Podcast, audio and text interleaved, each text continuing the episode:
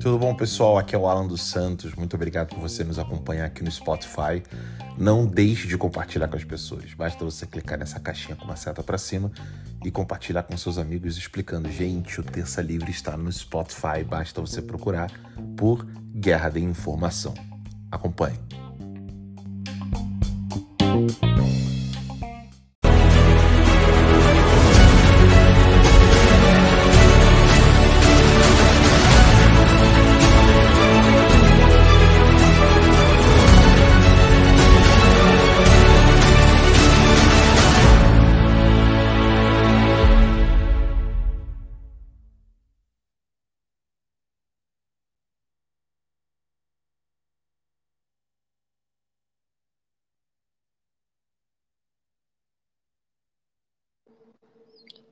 Muito bem, pessoal, boa noite. Sejam bem-vindos aqui ao nosso programa Guerra de Informação.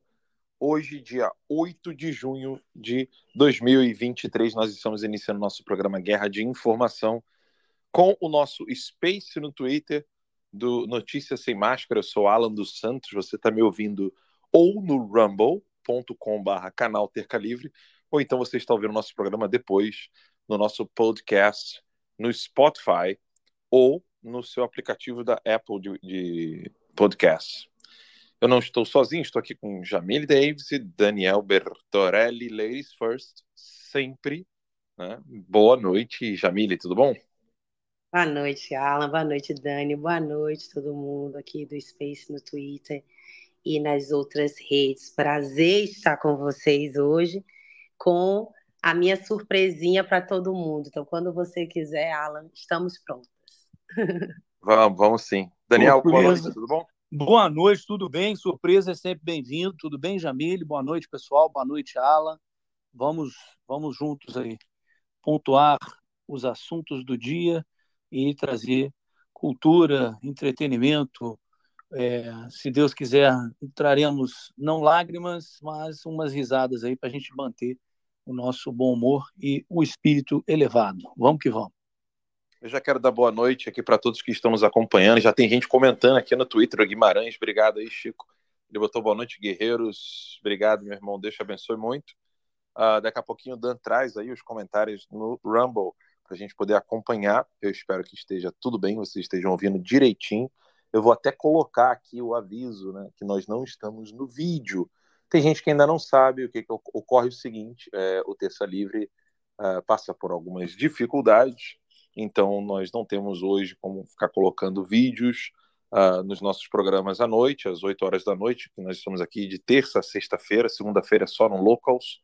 E lembrando que você pode é, fazer parte da comunidade do Terça Livre lá no Locals. Se escreve, você vai abrir o seu navegador e vai escrever terca.locals.com.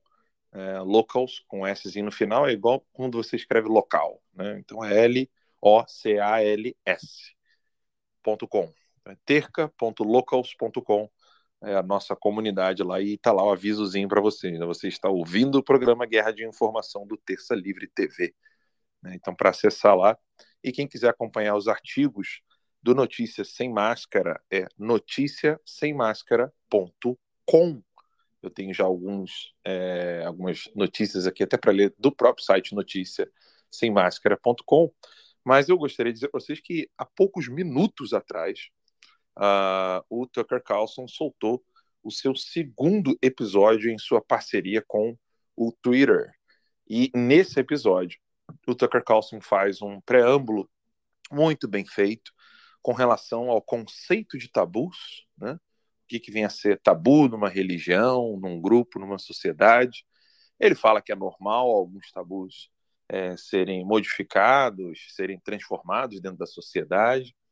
É, cita esses exemplos de tabus que foram modificados, fala de tabus que nunca foram modificados dentro das religiões, como, por exemplo, o adultério ou, ou então a, a poligamia, o fato de que muçulmanos não comem porcos, é, judeus também não, que os Amish é, tem o seu modo de vida. Ele foi dando exemplo de várias religiões. E aí ele levou ao questionamento o público americano, dizendo o seguinte: olha, tem uma, algumas coisas que estão mudando rápido demais. Eu quero que vocês é, me acompanhem é, nessa lista de mudanças que eu vou dizer aqui para vocês. E aí ele cita o fato de que um presidente americano não poderia estar em exercício uh, em adultério, embora isso não seja talvez uma, uma lei ou coisa do tipo, é só uma questão moral.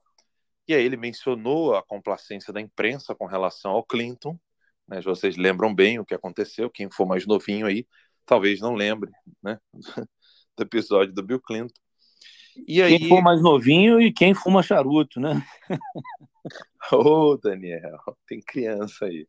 Mas vamos lá. E aí é, aconteceram essas mudanças e o Tucker Carlson traz uma coisa que é bombástica e está sendo noticiado, inclusive em sites que não são considerados como jornalismo independente, gente de direita ou coisa do tipo. Não, não, não, não, não, não, não.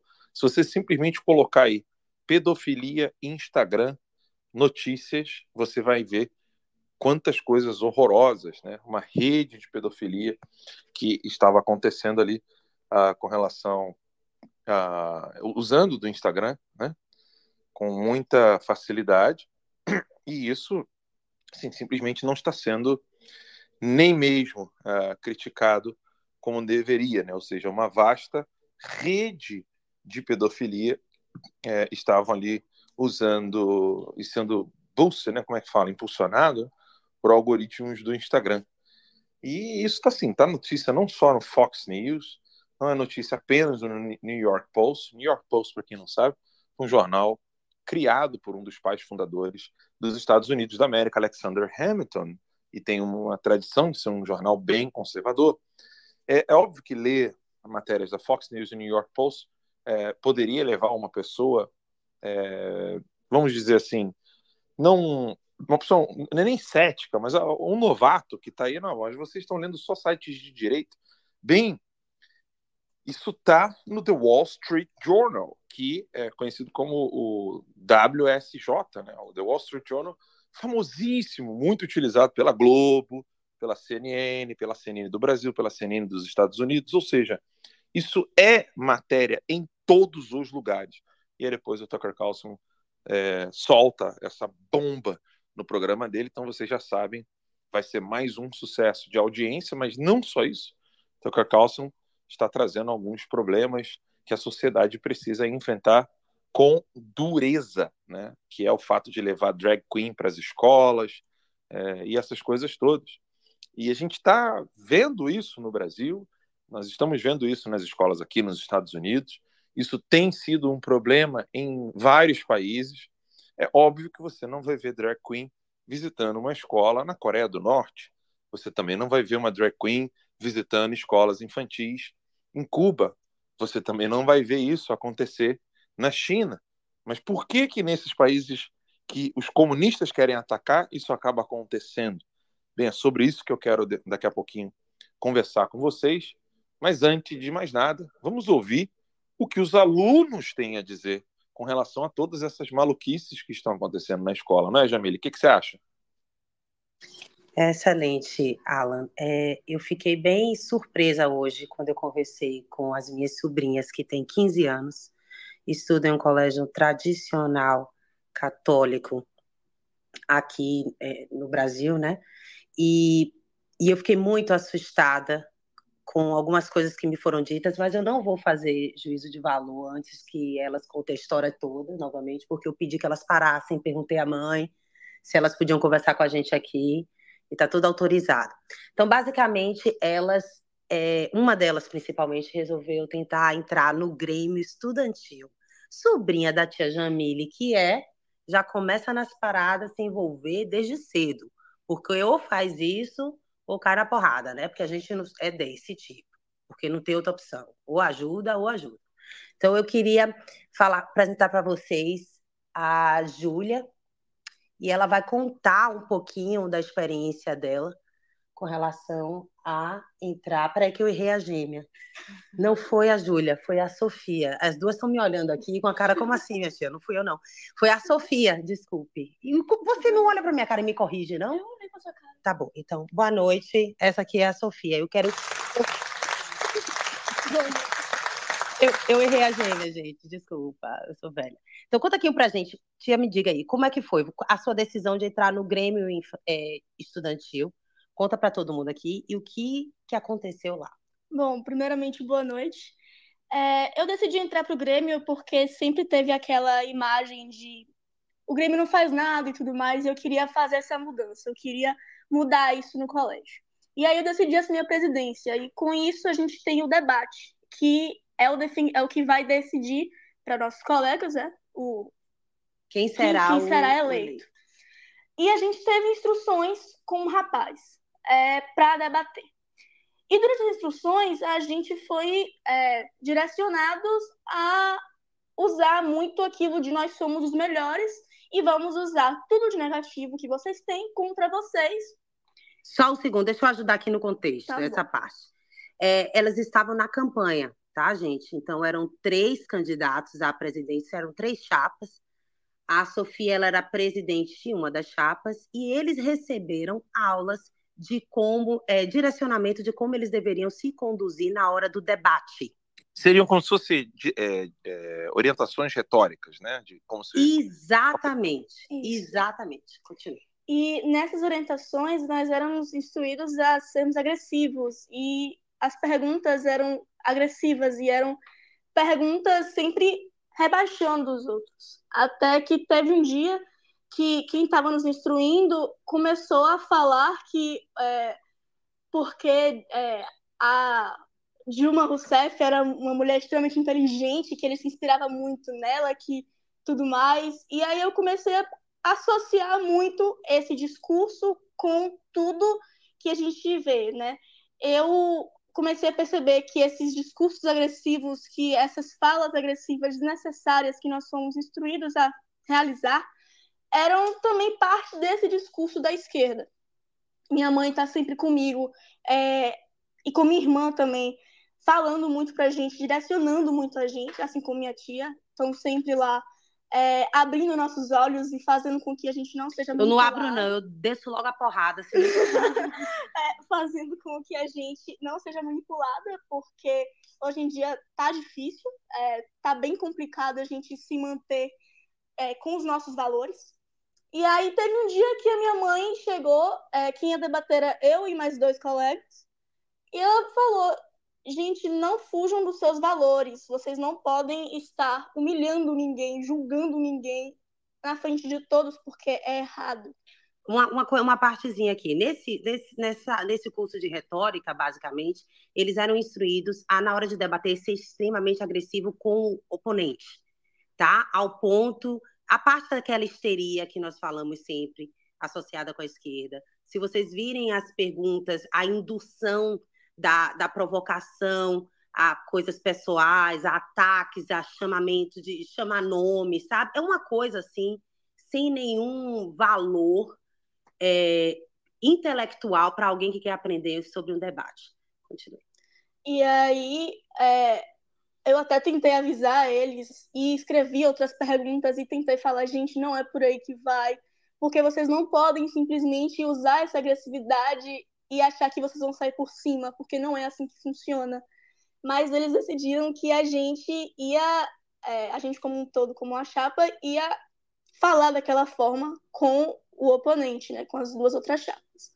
E o resultado foi que é, eu, como presidente, precisei pedir desculpas de forma pública pra, em frente a toda a escola porque os dois que erraram decidiram que não iam assumir o erro e decidiram que não iam assumir que estavam sendo sim agressivos e que aquilo ali foi sim uma manipulação. A escola fez ela assinar um documento que ela ia pedir desculpa. Eu estou falando de uma escola particular, uma das mais caras e tradicionais daqui, católica, e eles fizeram a minha sobrinha assinar um documento de que iria pedir desculpa pelo erro de terceiros por terem sido agressivos, segundo foi orientado pela própria escola. Olha, eu coloquei aqui em cima, Jamile, um texto uh, do líder da, do Departamento de Agitação e Propaganda do Stalin, tá? Mikhail Kalinin, um assassino, né, que junto com Stalin uh, ele tinha prazer de matar os seus oponentes e levá-los campo, a campos de concentração. E depois mostra esse texto para ela ver se não tem alguma similitude com o que eles estavam dizendo para ela.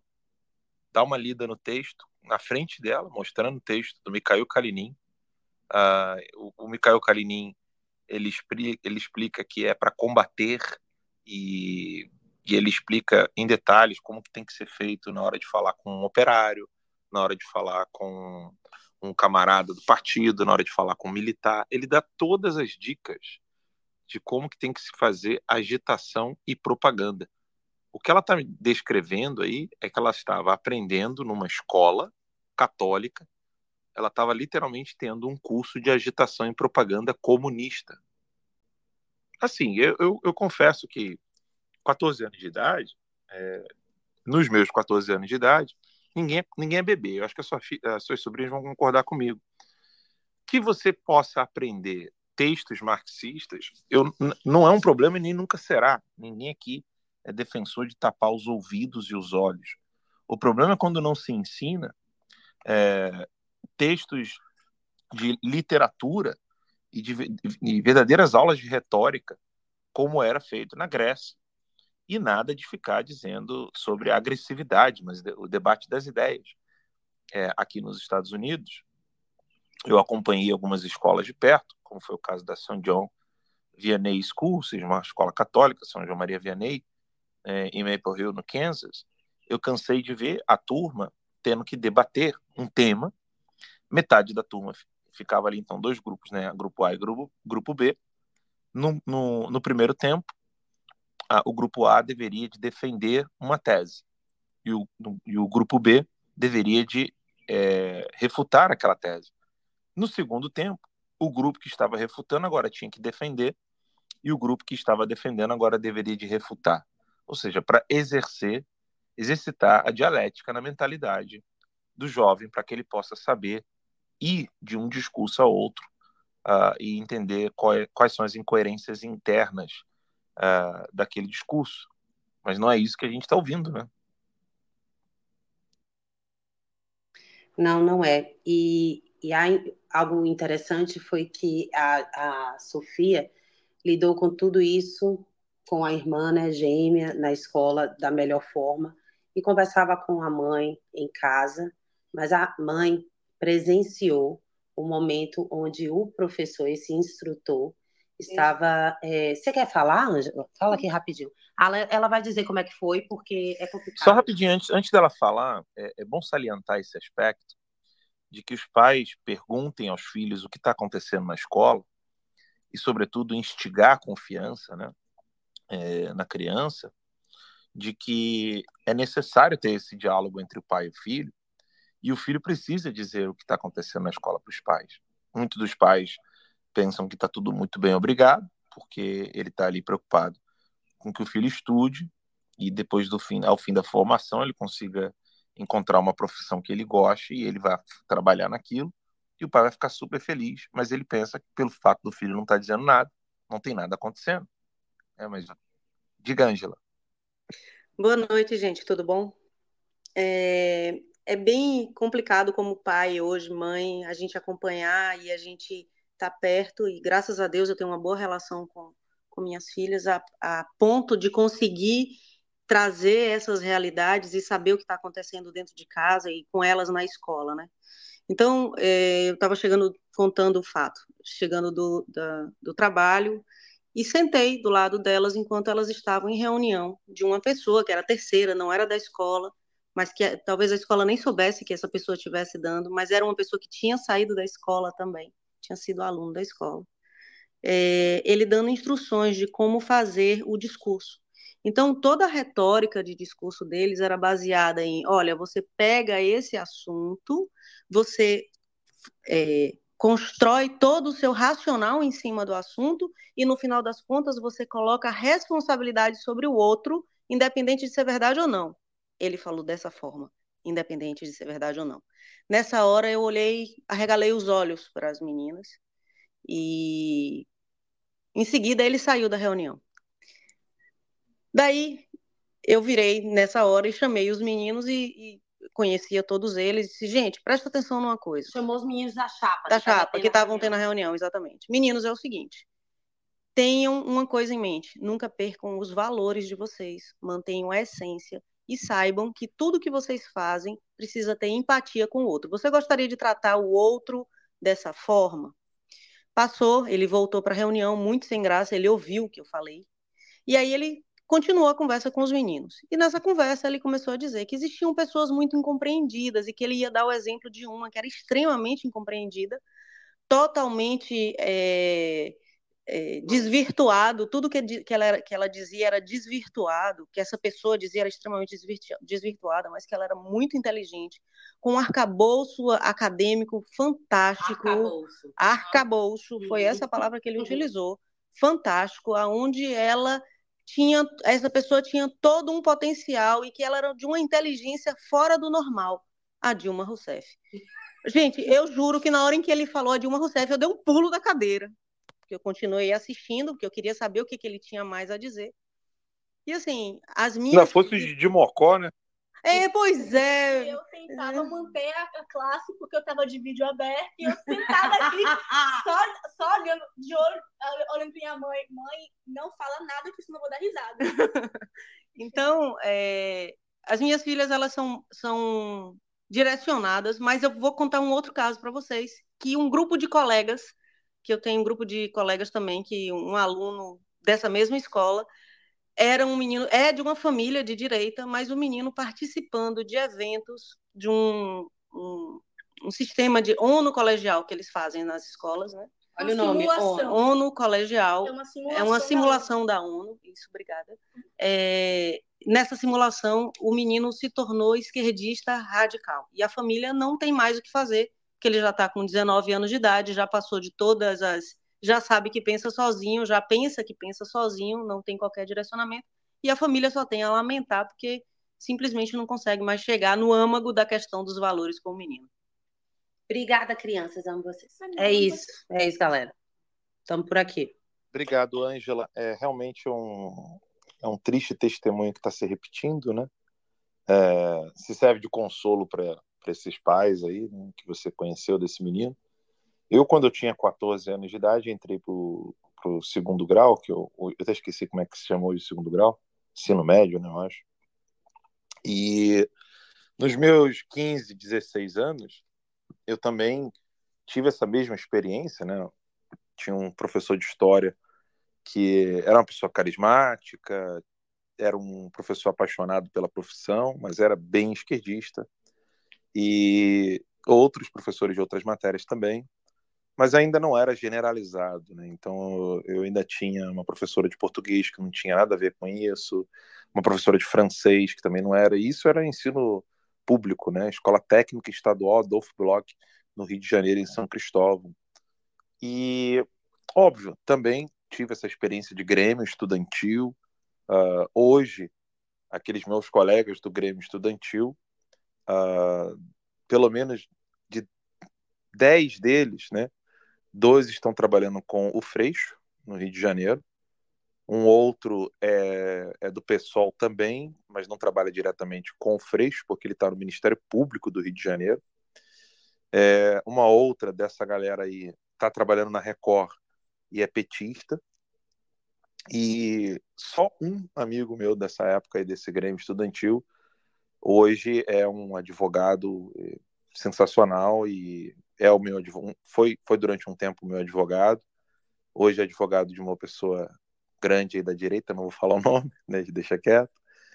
Uh, e venceu ações inclusive para hipócrita pro hipócritas no no STF em 2018 quando tentaram uh, tirar o, o vídeo do hipócritas no YouTube enfim acontece disso né eu também estava ali naquele grupinho éramos todos ali é, de alguma maneira é, amigos, então essa amizade acaba levando, levou todo mundo para a esquerda. Mas só que não era esquerda do PT, não, tá? Era PSTU. era bem pior. E a salvação, é isso que eu quero dizer. Ou seja, a gente chegou aí para manifestação na Rio Branco, uh, ah, para esse negócio de, né, de liberar o, o transporte público para o estudante, de graça, que não sei o quê. E na ocasião, eu cheguei até a desligar a, a bandeira, a Globo, na verdade, né? A Globo ao vivo no ar, quando eu puxei os cabos ali da, naquela van que fica do lado do, do evento. É... Pô, tem uma cena similar no Forrest Gump, na hora que o Forrest vai dedurar o que, está acontecendo. Nisso. É, mas ali. O general ali... puxa os cabos, acaba o carro de som todinho lá.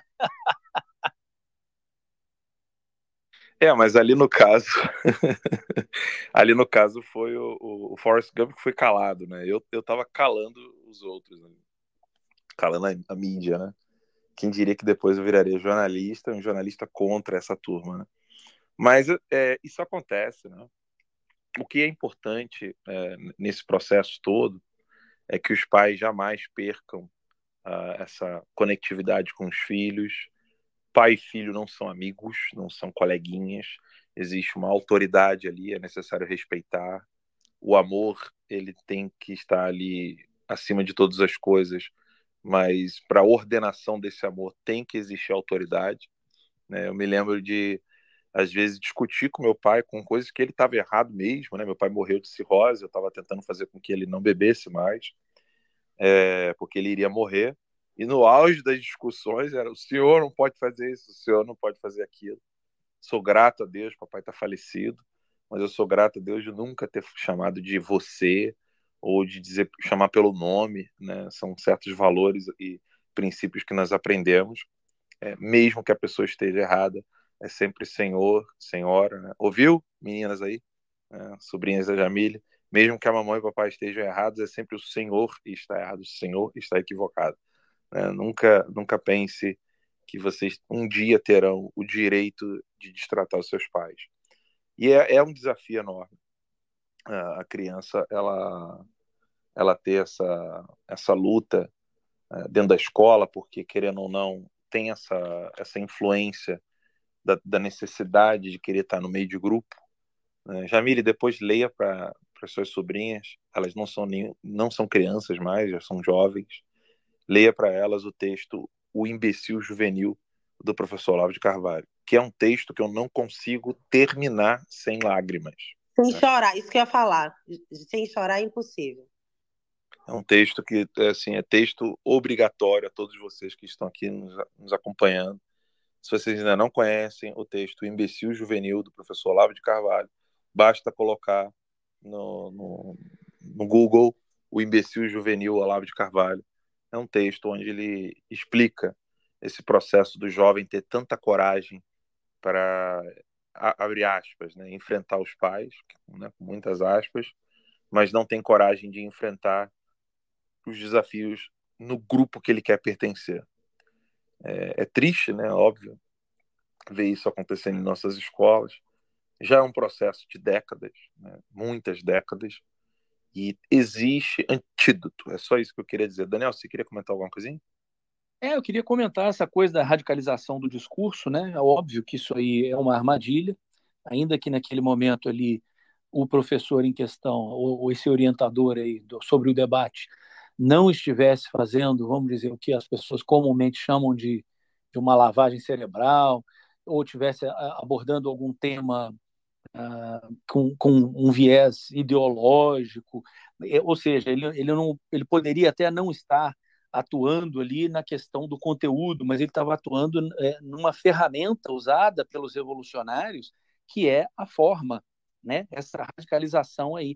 E olha só, dentro de uma escola particular católica, né? ou seja, é, ninguém está salvo hoje em dia. Né? A última barreira é, é a nossa mente mesmo, é o nosso intelecto.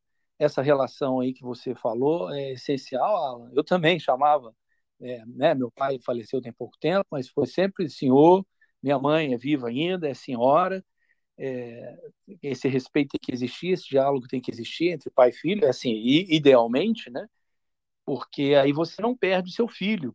Eu me lembro que na década de 80, tinha uma propaganda. Eu lembro que isso virou até adesivo de para-choque de carro. Era uma coisa assim: é, cuide, cuide bem do seu filho, dê atenção ao seu filho, porque se você não der, um traficante de drogas vai dar, né? E hoje em dia, infelizmente, olha o grau que chegou. A gente tem que falar: dê atenção aos seus filhos, porque senão um professor esquerdista vai dar. E você mencionou também, Ala, a coisa do debate aqui nos Estados Unidos, né? Tem aula de debate, gente. Debate aqui, existe debate competitivo. Ou seja, é considerado um esporte, essa coisa do debate aqui. É, eu já presenciei debates assim, e justamente metade do tempo, metade da, da sala defende um ponto, e aí você tem como se fosse um intervalo, né? Com um jogo de futebol. Você tem o primeiro tempo e o segundo tempo. E aí você inverte os papéis, você troca a camisa dos dois times no segundo tempo. Então, quer dizer, o, todo o argumento que você estava usando para defender um ponto de vista, agora você tem que se virar nos 30 e atacar aquele argumento ali. É, e, e, por último, né, é, mas não menos importante, importantíssimo, essa coisa da Dilma, é, o cara falar, ah, Dilma é muito inteligente, mas é mal compreendida. Isso aí é querer colocar a culpa do estupro na vítima, né? Olha, ela é inteligente, mas é você que não está entendendo o que ela está falando. Ou seja, ela é inteligente e você. Isso é sacanagem falar isso com criança, né? Falar isso com jovem, com adolescente. Ela é inteligente, mas ela é mal compreendida. Ou seja, a culpa é sua que não compreendeu qualquer insanidade que ela, porventura, venha a falar. Então, está colocando a culpa em você. E você vai ficar pensando assim: não, vou, vou prestar bastante atenção no que ela vai falar, porque pode sair alguma coisa dali, alguma coisa inteligente, e eu vou fingir que estou acreditando. E a pessoa finge tanto que daqui a pouquinho ela está acreditando mesmo, né? Então, não, não, não temam, meninas, Sofia, Júlia, a Dilma não é inteligente. Se for, ela está no planeta errado, né? Aqui na, no planeta Terra não é considerada inteligência, né? A pessoa estocar vento e coisas do e falar do dente frício que não volta mais para dentro do dente frício, enfim não domina nem a língua dela, quiçá dominar um ou dois neurônios que ainda conversam entre si na cabecinha dela. Enfim, vamos em frente. Ô, Dan, eu, eu queria, Jamile, Daniel, é Ângela, né? É, Isso, Ângela. Eu queria, assim, trazer um, um, aspecto interessante, né, dessa coisa de, de jovem na escola. Uh, é óbvio que o, o debate político entre jovens ele só tem uma única tendência, que é virar é, um campo de futebol, né, onde você vai fazer uma defesa retórica daquilo que você gosta, com dificuldade de ouvir o que o outro tem a dizer. Pelo simples motivo: jovem não tem idade suficiente para julgar qualquer coisa. Então, ele primeiro adere a algo, seja por crença, seja porque realmente consegue entender a, a, a razoabilidade da crença do pai e da mãe. Mas o, o interessante é que o que esse professor está dizendo, uh, você vai encontrar no livro Como Vencer um Debate Sem Ter Razão, do professor Olavo de Carvalho.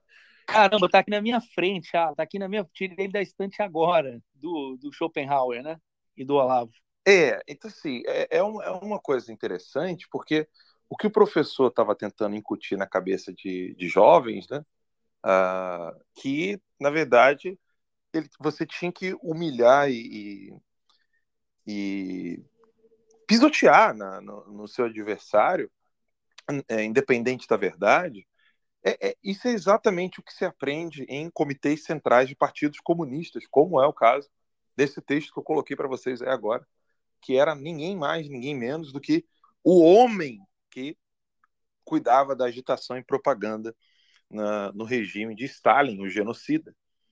É, não é assustador você ver um professor faz, falando isso quando ele diz que a, a, Dilma é um, um, gênio, né? sei lá como é que ele falou, uma, como é que era o negócio robusto, o currículo dele.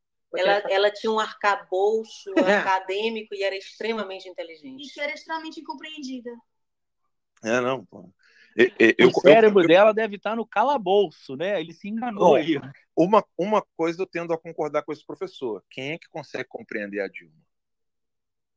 Isso aí eu acho que realmente, né, quando ele diz que ela é incompreendida, assim, alguém, que, alguém que diga eu entendi o que a Dilma falou, essa pessoa realmente ela não, não, não tá bem da cabeça. Então, ele, ao dizer que a Dilma foi incompreendida, é realmente ele só não disse no que, né?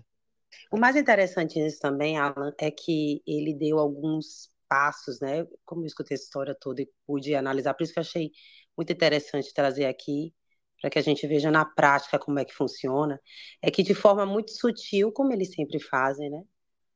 É, se infiltrando na educação, ele começou a dar dicas, né? A quem ele estava seguindo e quem ele estava servindo. Esse texto que você colocou aí em cima é bem legal, todo mundo, se possível, dê uma olhadinha. Mas para a Sofia, o clique foi no momento que ele mencionou o nome Dilma Rousseff. Ela tem 15 anos, né? E aí foi quando ela lembrou o que é que a mãe falou com ela, o que é que tia Jamile enche o saco a respeito, tudo que ela tem acompanhado nos últimos anos, né, dentro da, da compreensão de 15 anos. Então, foi o nome Dilma Rousseff que, foi, que fez com que ela fizesse, opa, aí você melou o rolê, né? Agora você lascou com tudo. Então, tem muita gente que, que nem, nem você, no óbvio, mostrando o que, que é, consegue entender. E aquela conversa que nós tivemos ontem e anteontem. O comunismo não existe. De forma alguma. Que comunista, doido. Mas é exatamente assim que eles trabalham. É isso, professor. Eita, perdi o Ala aí, vocês estão ouvindo? Eu também perdi voltou, ele. Voltou, voltei, voltei, voltei, voltei aqui. É, é, foi um instrutor, não é professor, tá? Ah, instrutor. tá, um instrutor. Então, esse instrutor, ele fez, é, eu vou usar uma analogia aqui, né? Esse, esse instrutor, ele estava explicando às pessoas todos os detalhes de como fazer uma oração, né, diante de Deus, e ele falou que para mais instruções, onlyfans.com barra, entendeu? E colocou que Lúcifer era mal compreendido no final. E depois, né? e depois falou que Lúcifer foi mal compreendido. Pois, gente, eu queria ressaltar aqui, esse livro é de um valor inestimável que o Alan trouxe. A gente começou com o assunto, eu dei risada aqui, virei para trás, puxei o livro da estante e o Alan falou. É um livro chama Como Vencer um Debate Sem Precisar Ter Razão em 38 estratagemas. E, né, ele tem, às vezes, ele, ele, foi lançado com outros títulos aí no Brasil também, como Dialética Erística, A Arte de Ter Razão, mas essa, essa edição, porque é do Schopenhauer, essa edição é legal porque ela vem com os comentários do Olavo, entendeu? Então ela vem com introdução, com notas, com comentários do professor Olavo de Carvalho. Vale muito a pena. São 38 estratagemas, são 38 esquemas aí argumentativos que é, são enganosos, mas faz você vencer o debate. E cuidado que isso pode estar sendo usado contra vocês, entendeu? Por isso que vale a pena a indicação do livro. Como vencer um debate sem precisar ter razão em 38 estratagemas. É isso. A Lúcia está querendo falar ali, mais pessoas também vão pedir o microfone. Antes da gente passar a palavra aqui para o nosso público que está nos acompanhando, eu quero só ler algumas notícias aqui do nosso site noticiassemmascara.com. Se você ainda não acessou, você coloca o seu e-mail lá no noticiassemmascara.com. Para colocar o e-mail e receber as notícias no seu e-mail é gratuito, tá? É, algumas matérias estão fechadas para assinantes e aí você pode assinar um plano de 5 dólares mensais. Isso vai fazer com que o Terça Livre cresça e se fortaleça cada vez mais. A notícia que eu tenho para dar não é nada legal, é triste demais, mas foi encontrado lixo hospitalar em um, uma praia uh, na Venezuela, onde as crianças estavam brincando com, com esse lixo hospitalar. A reportagem é do France Press, que é a, a agência de notícias francesa, e que disse que a praia poluída de Paparo, fica a 130 quilômetros de Caracas, a capital venezuelana, está sofrendo com a presença de resíduos hospitalares que se espalham pela areia. Esses resíduos incluem seringas, agulhas, catéteres e tubos de coleta de sangue representam um risco de contaminação enorme para as pessoas que estão ali, principalmente as crianças que acabam brincando com esses materiais, como foi relatado pela pela agência francesa. A origem do lixo está relacionada ao rio Tui, que recebe as águas poluídas de Gaire, um corpo hídrico que atravessa a capital e desemboca no mar em Paparo. O problema dos resíduos hospitalares na praia não é novo e agulhas já são vistas na areia, na areia, repito. Os materiais são transportados para o mar em garrafas que contém esses insumos hospitalares descartados. Gente, é, é algo assustador. Né? A Venezuela, gostaria de lembrar, que é o segundo país mais pobre do mundo, ficando apenas atrás do Zimbábue. Tá? E outros países aqui do nosso continente americano. A Argentina está em sexto lugar, Cuba está em nono, Haiti está em décimo segundo. Então é Zimbábue, é Venezuela, e é logo em sexto vem a Argentina, depois Cuba, depois Haiti. É, são os lugares mais pobres do planeta. E essa situação grave que está acontecendo na Venezuela é mais ou menos o que se espera ver no Brasil, é, se as pessoas não acordarem a tempo. É triste, né? E, e, e é essa política, né? ou seja, esse lugar que esse instrutor tem como exemplo, só para vocês tenham uma ideia, Daniel e Jamília. É assustador, né? A Jamília me mandou um tweet hoje, eu não sei se foi hoje, que você me mandou um tweet, Jamília, falando exatamente do, do, do encontro aí do Foro de São Paulo, né? Que vai acontecer é, em breve, ou seja, o Foro de São Paulo que as pessoas davam risada do professor Olavo, falavam, não, não existe essa coisa de Foro de São Paulo, o Olavo é maluco. É... Agora vai ter o encontro agora do Foro de São Paulo, vai ser aí no Brasil, e o Lula, óbvio, vai importar é, essa porcariada toda aí para o Brasil. O Lula também foi convidado, né? É, é, assim, até piada falar que ele foi convidado, porque com certeza ele faz parte da organização disso aí, se não é, de forma é, explícita, né? Mas está implícito, afinal de contas, ele é um dos fundadores dessa bagunça toda aí. É... E por que, que eu estou falando isso? Porque pô, o Maduro acabou de estar no Brasil, acabou de visitar o Brasil, é... e esse problema aí, que é um problema horroroso, o Alan citou aí vários outros países né, com relação à pobreza, e se o Brasil, de fato, não, não abrir os olhos, não acordar, não entrar em ação, isso a gente vive batendo nessa tecla, que tem que ser pela via cultural, porque não há mais democracia, é um regime ditatorial. Como é que um corpo que está doente vai, vai se salvar? Né? É igual você querer se salvar de um afogamento, agarrando os próprios cabelos e tentando puxar você mesmo da água. Né? Então, é, por essa via eleitoral aí, eu também não vejo como. É, é uma ditadura do judiciário e é, se nada for feito culturalmente, o povo se mobilizando, as pessoas despertando, eu tenho é, a impressão de que mais e mais pessoas estão acordando, né? E é por e é isso que dá, dá um gás aqui para gente, né, Alan e Jamile. Olha, o, o fato dessas crianças estarem é, já expondo e ligando, ligando a, a, a luz de alerta vermelho, né? Na militância do professor já mostra que há um cenário sendo modificado. Porque eu não, eu, eu, eu não tive meu, meu despertar, né? Woke. eu estava brincando até com o Lacombe hoje, isso, com essa palavra. É, eu não tive um despertar com relação a tudo que está acontecendo, porque eu tive um professor ou um amigo que disse para mim que aquelas coisas estavam erradas. Eu tive que aprender tardiamente. E, infelizmente, foi assim que aconteceu.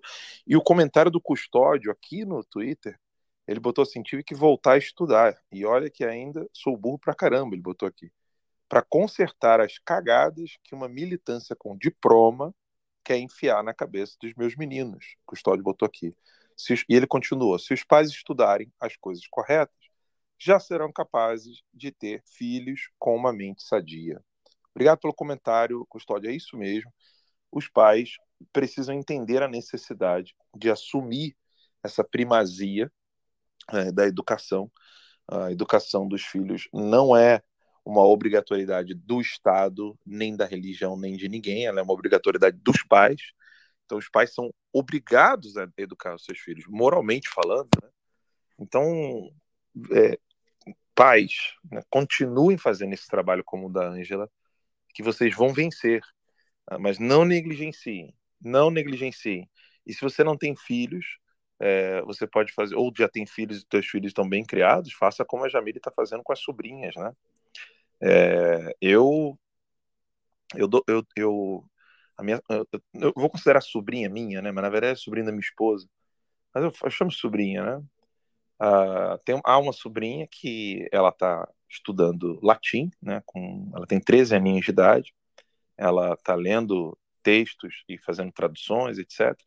E ela pediu, né, olha, quero ajuda aqui. Eu mandei textos para elas de, de Cícero, né, de Agostinho, em latim, para a gente poder conversar, discutir e traduzir o texto. Então, faz parte, né? Vocês podem fazer isso, elevar. Olha, eu não tive isso com 13 anos, mas eu posso dar isso a uma criança de 13, 14 anos. Né? Fazer a criança ficar samurai na palavra mesmo, ou seja, dominar a língua, né? conhecer o mínimo de latim para dominar por completo a língua portuguesa, é, por completo, óbvio, né? Vocês entendem o que eu quero dizer, mas dominar a, a língua uh, e, e, lutar por isso, né? Para ordenar o raciocínio. É, todos nós temos aquela dificuldade, às vezes, de nos expressarmos, encontrar as palavras certas para as ideias que estão na nossa cabeça. É muito difícil, às vezes, tirar da, daquele caos é, nebuloso né, que fica de ideias na nossa cabeça, fazer com que aquilo saia daquele plano abstrato e encontre materialidade na fala, é, só pode ser feito à medida em que você começa a ter uma coleção de vocábulos, de palavras que te ajudem a dar nome às coisas. E a ordenação desse raciocínio se dá por meio da fala e por meio da escrita. E quando você não domina a ordenação dessas coisas, é aí que entra essa, essa arte da erística, né, que o Olavo comenta nesse livro de Schopenhauer, Como Vencer um Debate Sem Ter Razão, porque aí vem alguém que domina minimamente como ordenar o raciocínio e usa de falácias. É daí que vem o silogismo. O silogismo ele não é falso ou verdadeiro. Ele pode ser falso e pode ser verdadeiro, mas o silogismo em si é só essa arte de pegar um conceito, um princípio, dar uma outra informação e inferir, ou seja, tirar desses dois uma terceira coisa. Como, por exemplo, todo homem é mortal. Sócrates é homem, logo, você já sabe, Sócrates é mortal. Isso é um silogismo perfeito e não é falacioso, mas você pode fazer. Eu tenho um falacioso aqui, eu, Alan. Eu, eu pedi para você falar agora. O, o falacio, falacioso é o seguinte: eu, vamos falar a verdade, eu não sou ninguém, não é? é ninguém é perfeito. Então eu sou perfeito. Isso é boa. E por aí vai, né? Então é, é necessário a gente ter essa consciência, a gente lutar com todas as nossas forças contra essas falácias e fortalecer a nossa inteligência. Nunca é tarde. Né? Eu gostei muito do comentário do, do Custódio. Ele botou ali, né? Eu, eu tive que voltar a estudar. Ou seja, eu tive que botar a mão na massa para que nada de contaminado ficasse impregnado na cabeça dos meus filhos. É fundamental isso aí, né? A Clara quer falar uma coisinha? Clara, boa noite, tudo bom? Boa noite, Ana, Daniel, Jamília, pessoal. É, não, eu, que eu ia comentar algo sobre o que foi dito a respeito do Foro de São Paulo. Eles são tão melindrosos que eles enviaram uma infiltrada no Fórum de Buenos Aires e a gente acabou descobrindo aqui. É, teve uma denúncia ah, que a gente recebeu, a gente enviou para o pessoal do fórum. Eles começaram a fazer o coletagem de dados, levantamento de dados, na verdade, né? É, dos três dias do fórum. Ele descobriu que essa pessoa ficou no hotel em que foi realizado o terceiro dia do fórum lá. É, e a pessoa, olha, olha, o nível da pessoa que eles enviaram para invadir o fórum e para saber o que estava acontecendo. A mulher, ela é, fez parte da área de inteligência durante o governo Correia. É, ela é equatoriana e ela, faz, ela é parte, né, ela é membro, assim, da elite ali do progressivo internacional. Então, assim, é, se você pega o, o histórico da mulher, você vai ver assim, assessora de relações internacionais, assessora de relações internacionais, assessora de despacho, diretora de relações internacionais, chefe de cooperação internacional. A mulher, entre aspas, tem um currículo, entre aspas, de espionagem que eu fiquei em choque quando eu vi. E então, essa, assim, essa ainda apareceu, né, Clara? Fora que pode ter mais alguém lá que nem, nem foi detectado, não foi. Exatamente. Não e sabe como e sabe como que ela como que a gente soube que ela era uma filtrada? Porque uma pessoa de direita está infiltrada no meio das esquerdas e eles foram subiram o perfil dela e falaram, ela invadiu o fórum de Buenos Aires. E aí, essa pessoa que está infiltrada no, nos esquerdas mandou pra gente. Então, olha o nível. Serviço de contra-inteligência. É, pra que pagar Netflix? O cabaré no hospício, meu negócio. Que, que pagar Netflix? Esquece. Pega aí a América Latina, junta, bota o Brasil na frente, a gente resolve tudo. Pois é. E, e, e eu estava falando com a Dani, e com o pessoal do fórum, o pessoal do fórum teve uma reunião para descobrir quem que era essa mulher. E eles foram lá no, no hotel, pegar a listagem do hotel para ver quem se hospedou no hotel. E aí viram lá e confirmaram o nome da mulher. Então, olha para vocês verem o nível deles de invadir o nosso fórum, né, de direita, é, entre aspas, coletar informações achando que ia coletar algo super, né? Nossa! Agora eu tô dando risada, né, gente? Mas a situação eles são muito loucos. Olha, falando são em expiação. Clara, falando em, em espionagem, eu quero é, trazer uma outra matéria aqui do Notícias Sem Máscara, que saiu, né, mais uma, né, que saiu no Wall Street Journal. É, eu comentei aqui com vocês é, passant com relação ao Instagram, mas essa aqui do Wall Street Journal, eu fiquei impressionado que não tem ninguém que publicou no Brasil, sabe? Que é ninguém. Não tem ninguém publicando, e a matéria é de hoje né? ou seja, é uma coisa bombástica, porque o que, que, que, o governo americano descobriu, segundo o site do Wall Street Journal? Né? Eu vou ler rapidamente aqui para vocês. Né? Segundo informações divulgadas hoje pelo Wall Street Journal, China e Cuba firmaram um acordo secreto para a instalação de uma base de espionagem eletrônica na ilha, com foco nos Estados Unidos.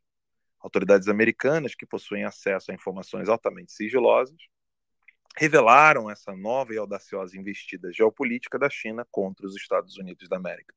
Essa parceria envolveria um pagamento de vários bilhões de dólares por parte do Partido Comunista Chinês à ditadura cubana, visando a criação e operação de uma instalação de monitoramento eletrônico em solo cubano essa base de espionagem seria utilizada para realizar atividades de eavesdropping e interceptação de comunicações com ênfase nas comunicações norte-americanas.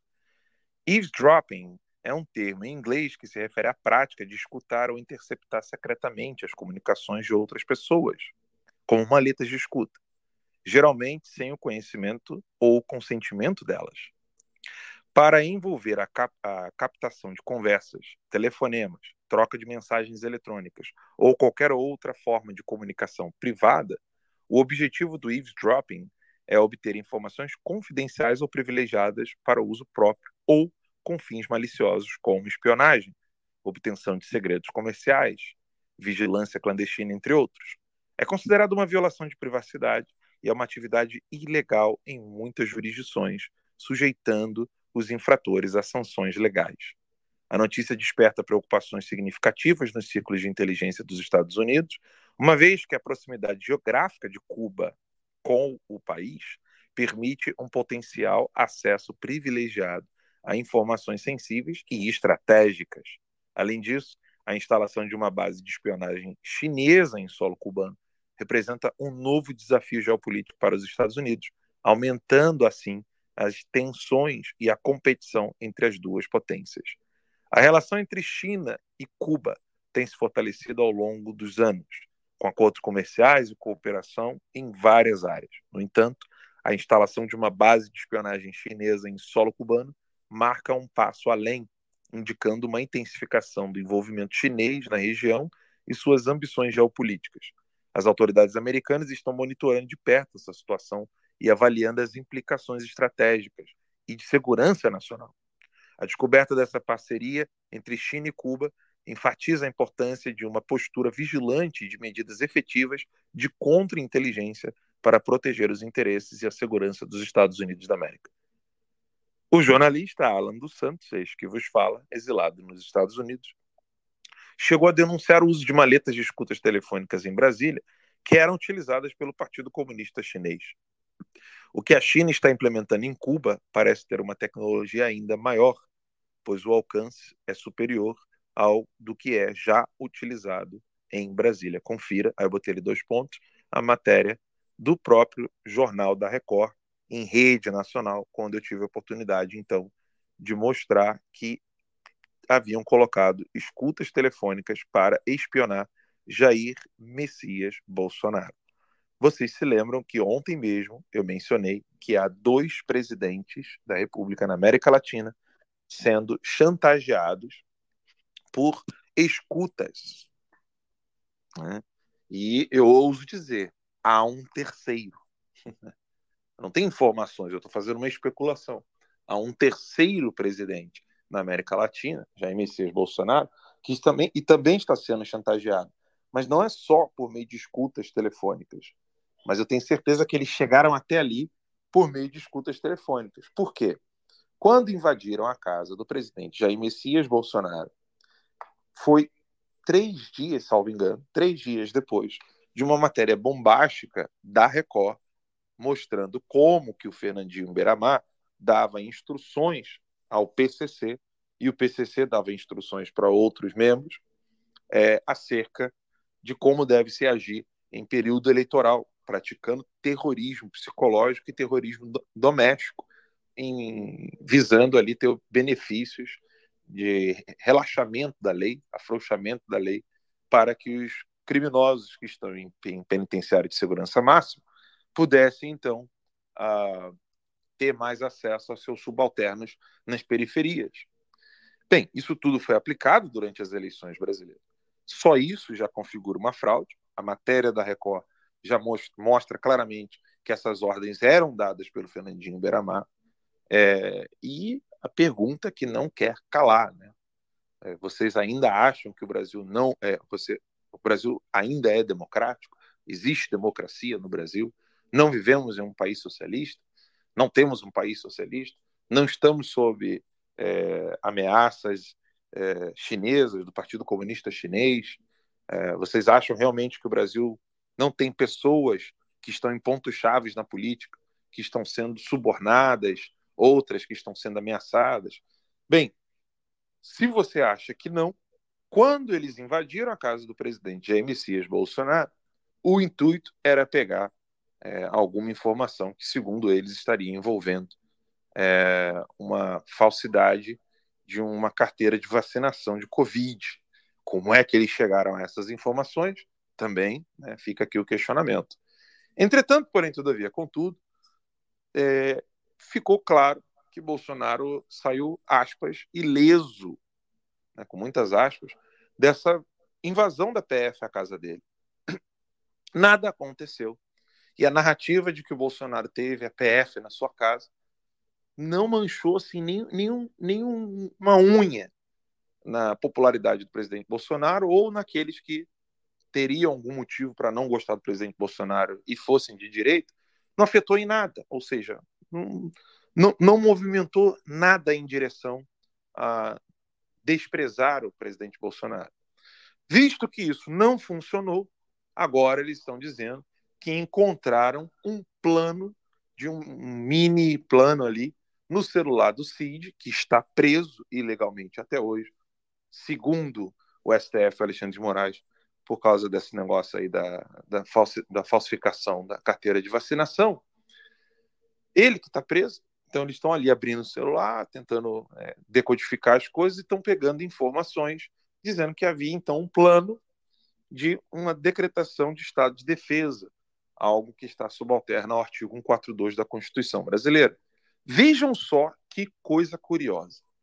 Eles estão dizendo, então, agora, que o CID, junto com o presidente Jair Messias Bolsonaro, estavam querendo aplicar um dos artigos da Constituição brasileira e que isso seria crime e que por isso devem responder por esse crime.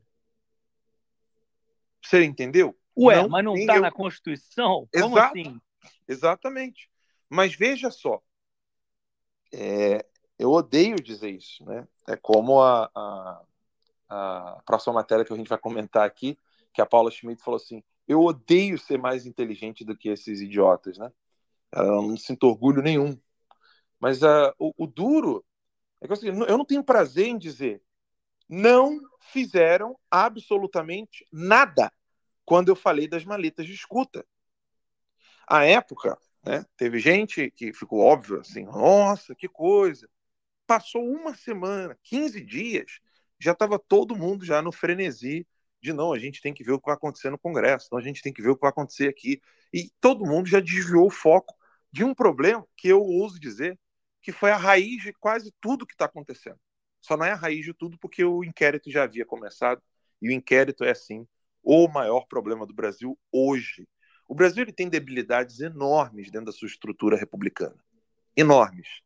Mas esse, é, é esse tirar esse parafuso que foi retirado de dentro da Suprema Corte, fazendo com que a Suprema Corte participasse, então, do debate democrático, na verdade ela não participa, ela chega lá igual esse instrutor aí, né, como, a, seguindo as instruções do instrutor das sobrinhas da Jamile, é, a, a, Suprema Corte chegou agressiva, querendo pisar, pisotear, calar, e fez assim, não, não com figuras de linguagem, prendeu pessoas. Eu estou no exílio, sem ver meus filhos, sem ver minha esposa, há três anos. Repito, três anos literalmente, sem ver os meus filhos, vai completar três anos é, no, no, em meados do mês que vem. Mas, assim, são né, dois anos e onze meses e poucos dias. Né? É, é, essa, essa é a realidade que nós estamos vivendo hoje no Brasil.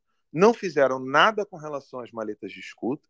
Agora, o Wall Street Journal está falando que está tendo a implementação de espionagem de interceptação de comunicação e informação em telefonia, etc. Em Cuba, para quem não sabe, eu estou em Orlando, na Flórida. O Daniel está é, em Richmond, na Virgínia. Bem, a distância entre nós aqui ela é muito maior do que 70 milhas.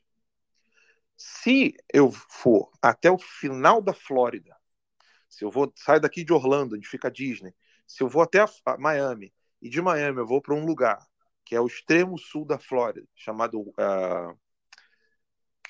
Florida Keys. É, é, não, é outro nome. É... Key West. Key West, obrigado. Se eu for até Key West, que é o último lugarzinho ali da Flórida, sabe qual é a distância de Key West para Cuba? 70 milhas. Me dizem depois quanto é 5 quilômetros, Daniel, por favor.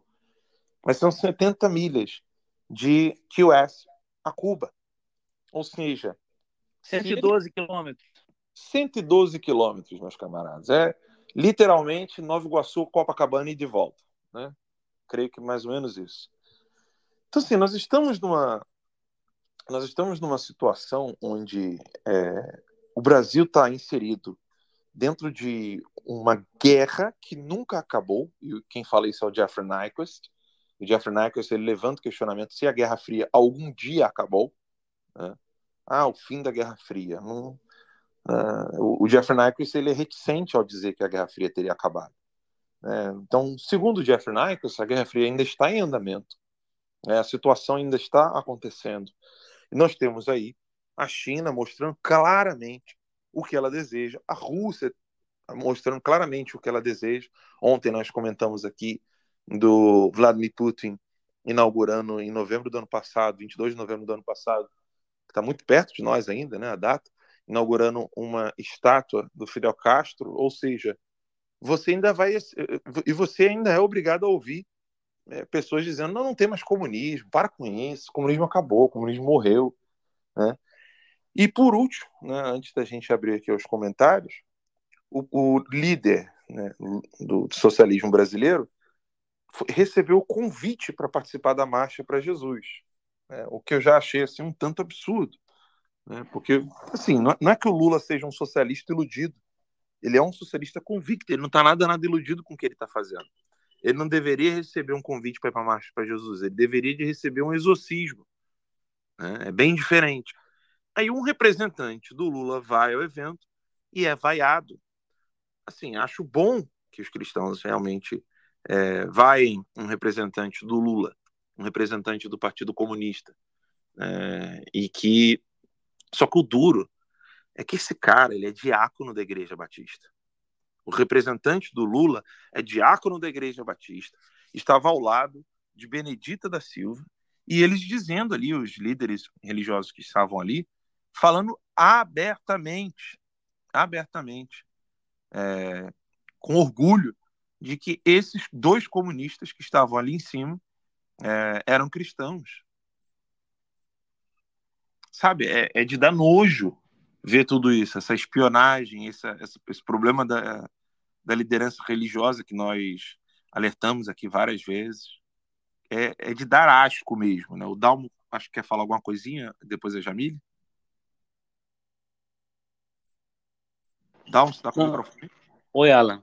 Não, eu até coloquei em cima, né? E na, em 2014, quando eu li o, o, livro do Olavo, que tinha esse, esse artigo, né? O Imbecil Juvenil, eu senti a mesma sensação que você sentiu. Até uma certa culpa, né? Já meus pais já se foram. Eu, graças a Deus, na maior parte da minha vida, eu, eu rendi muito respeito a eles.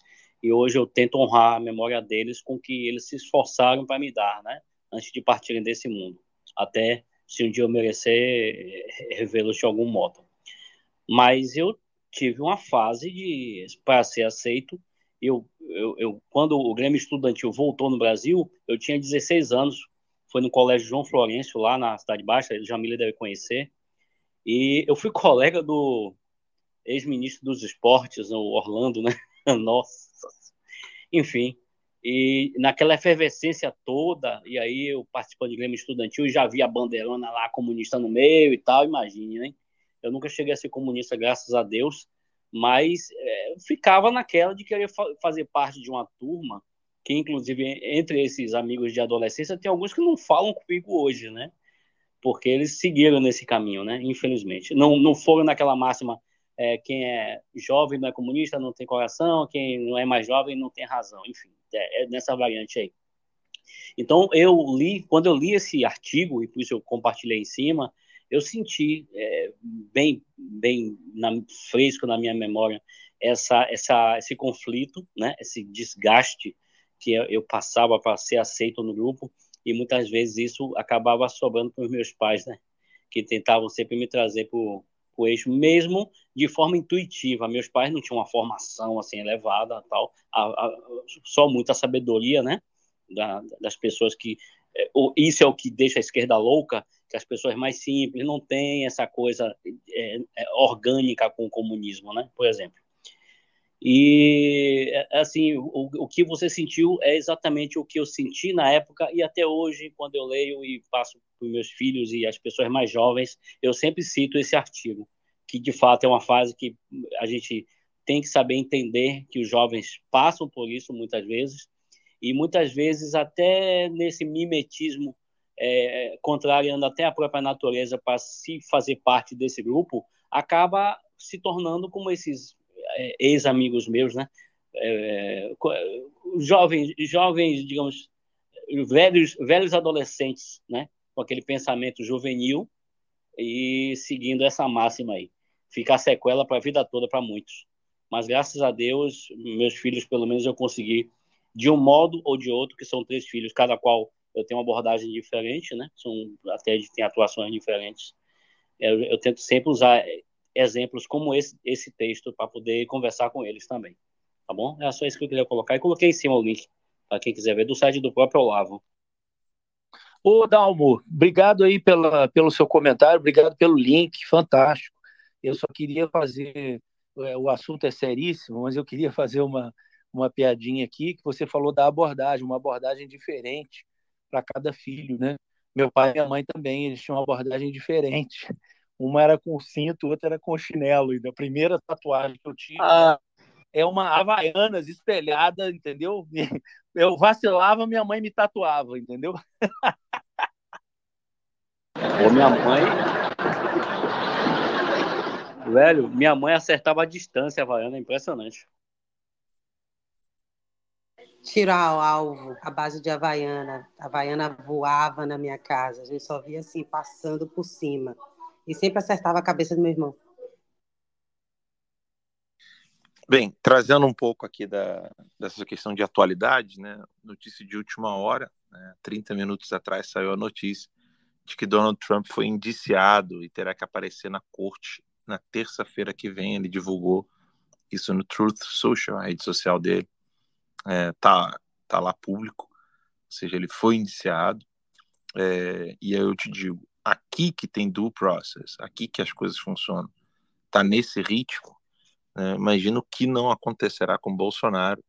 E pasmem, né, tem gente aí felizaça celebrando que o Tarcísio está saindo é, do partido dele para ir para os republicanos, né? Ele está saindo sai do Republicanos e está indo para o PL. Ou seja, o pessoal está achando isso lindo e maravilhoso, pensando que isso pode ser alguma mudança efetiva. Enfim, Rita, querida, você quer falar alguma coisinha?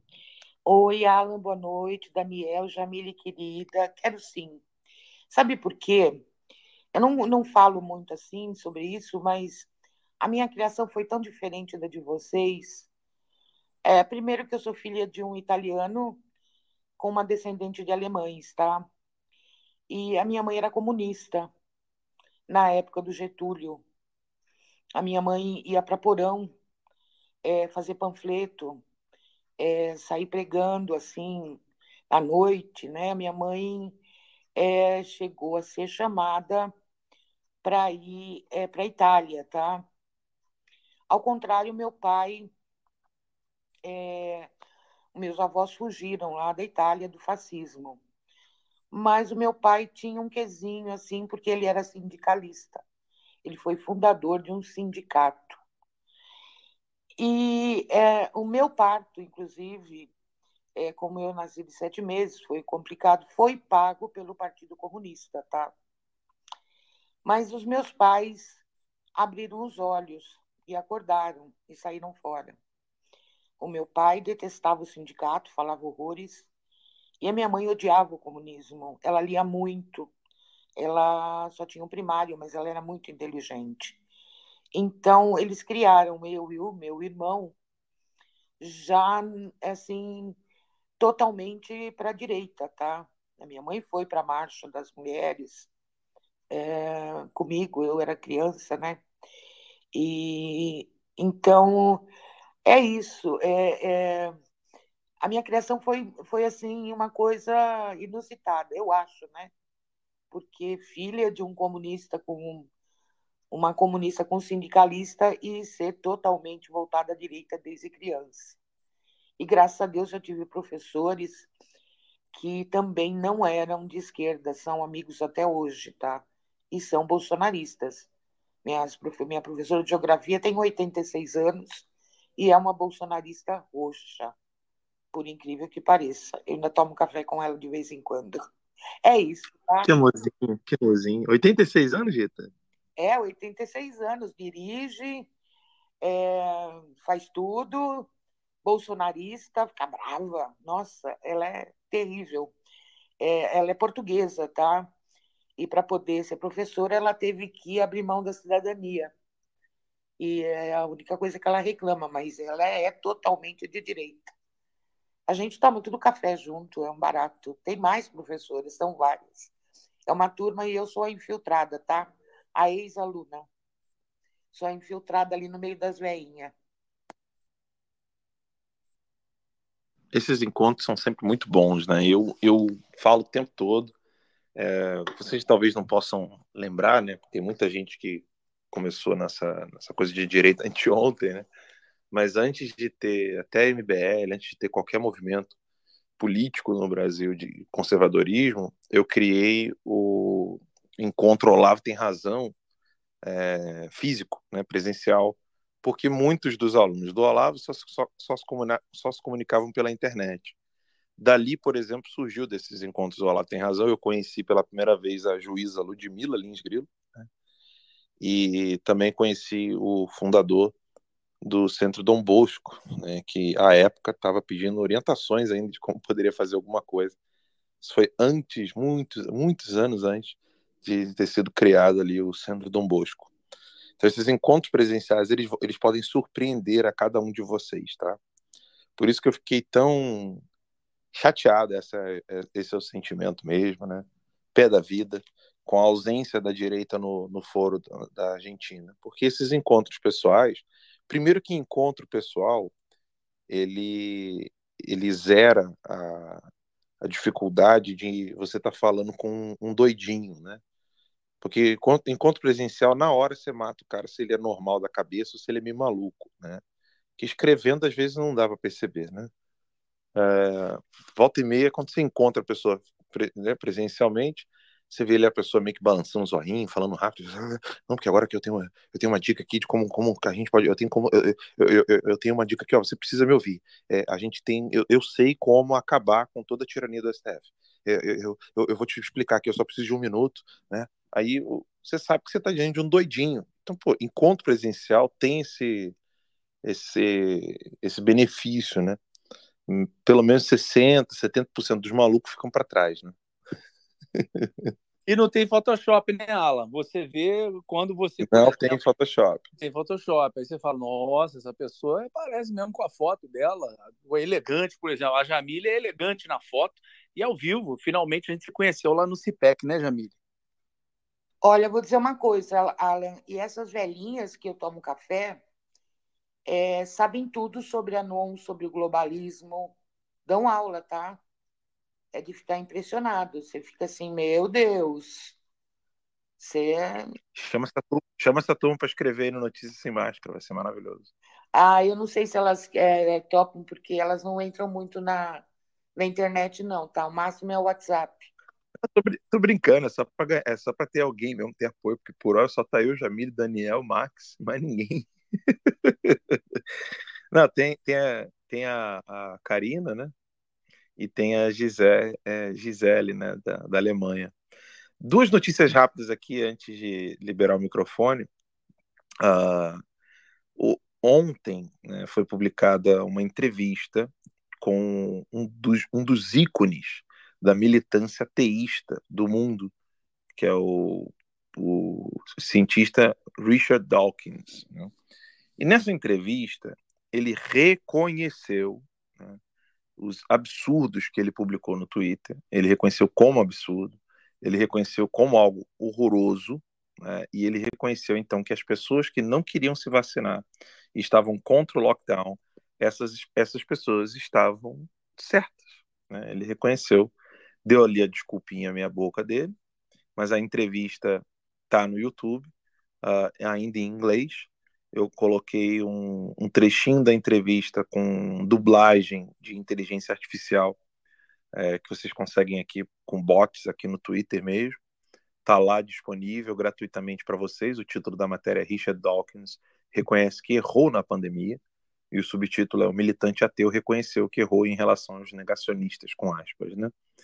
Então mais um aí, né, que está tentando recuperar uh, o público, porque foi execrado. Né? E ele é um dos motivos pelo qual as pessoas hoje têm altíssimas dúvidas com relação ao que se chama ciência. Né? Nós estamos falando de Richard Dawkins, né? não estamos falando aqui de um militantezinho qualquer ateu. Então, esse militante ateu é conhecido pelos seus livros, né? Deus é um delírio, o gênio egoísta, enfim, a sua militância até é, é, é, é conhecida. Eu não estou aqui dizendo que, por ser ateu, ele é burro ah, com relação à pandemia, né? não, não, é isso que eu estou querendo dizer. Ele pode ser burro por outros motivos, mas não, isso não.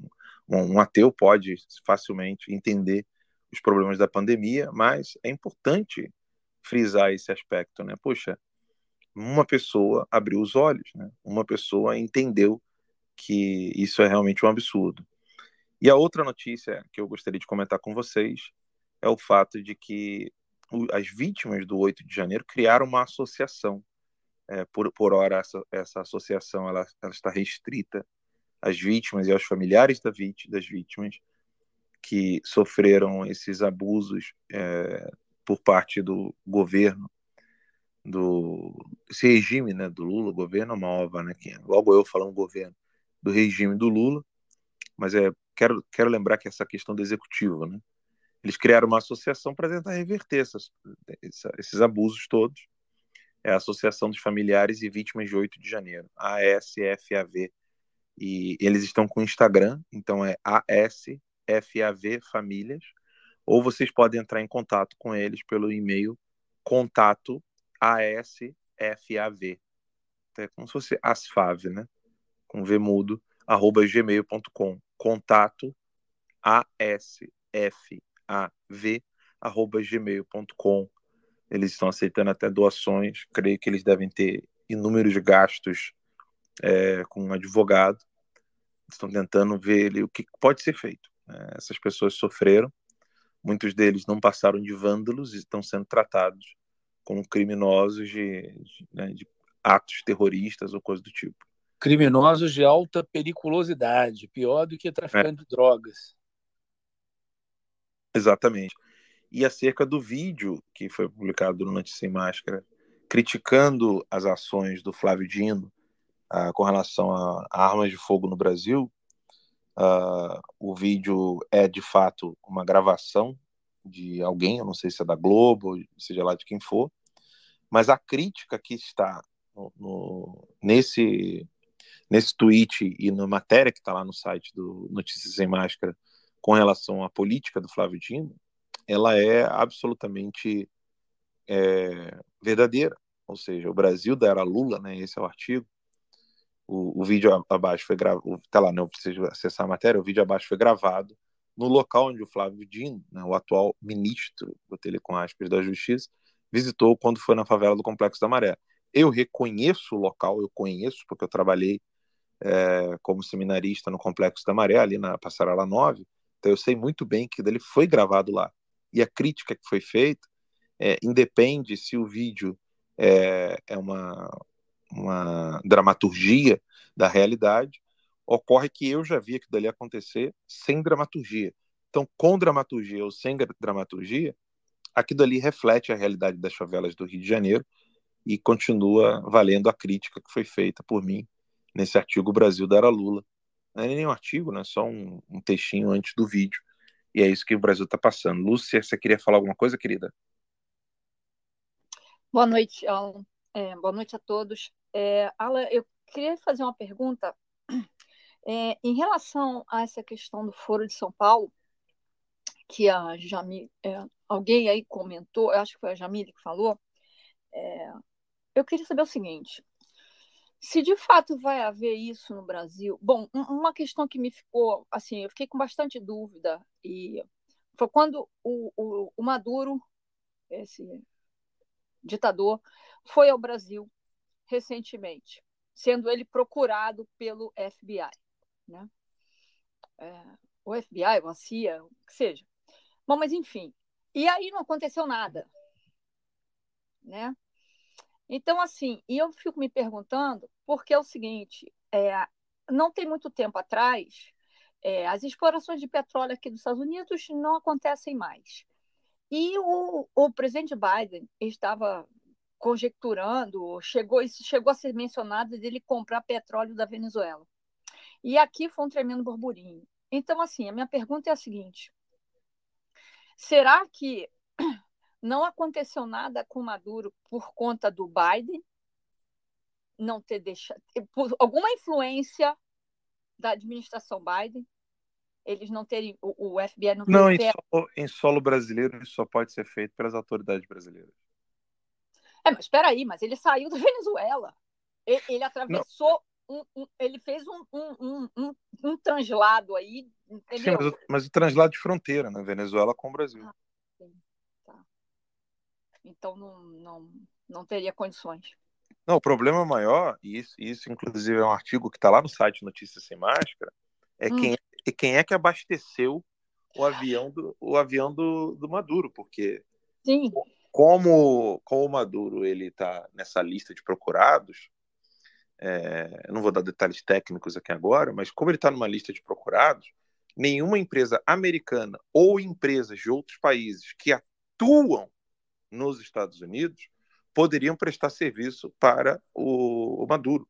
Sob pena, sob pena de sanção. Sob é. pena de ter uma punição do governo americano. Inclusive, uhum. inclusive congelamento de conta. Ou seja, imagine você uma empresa de abastecimento de aeronaves que atua nos Estados Unidos ter a sua conta congelada, né? a conta dos sócios congelada, enfim. Uhum. Alguém abasteceu o avião do Maduro e não foram essas empresas. Uhum.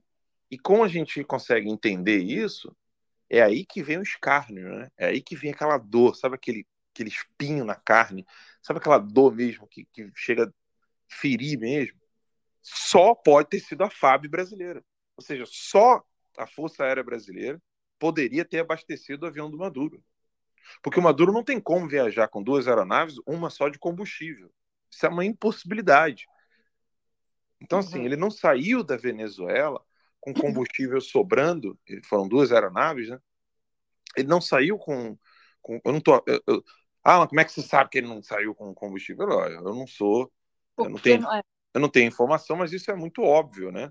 Uhum. Uh, não, é óbvio que os dois aviões teriam que ser reabastecidos. Ele não saiu com um avião carregando Maduro e o outro avião como se fosse um avião tanque para reabastecer o, o, avião número um, né? É óbvio que foi reabastecido no Brasil. Ou o avião tem que ter uma autonomia fantástica. Não, não tem autonomia. Dá para é, ver. Tam... Avião... Então, assim, o, o mais, o, o que mais dá nojo nessa situação toda é, as autoridades americanas não poderiam ter feito nada com Maduro no Brasil, a não ser que as autoridades brasileiras o fizessem, tá, Lúcia? E, sim, se, se há essa, essa, covardia das autoridades brasileiras, isso já é um escárnio.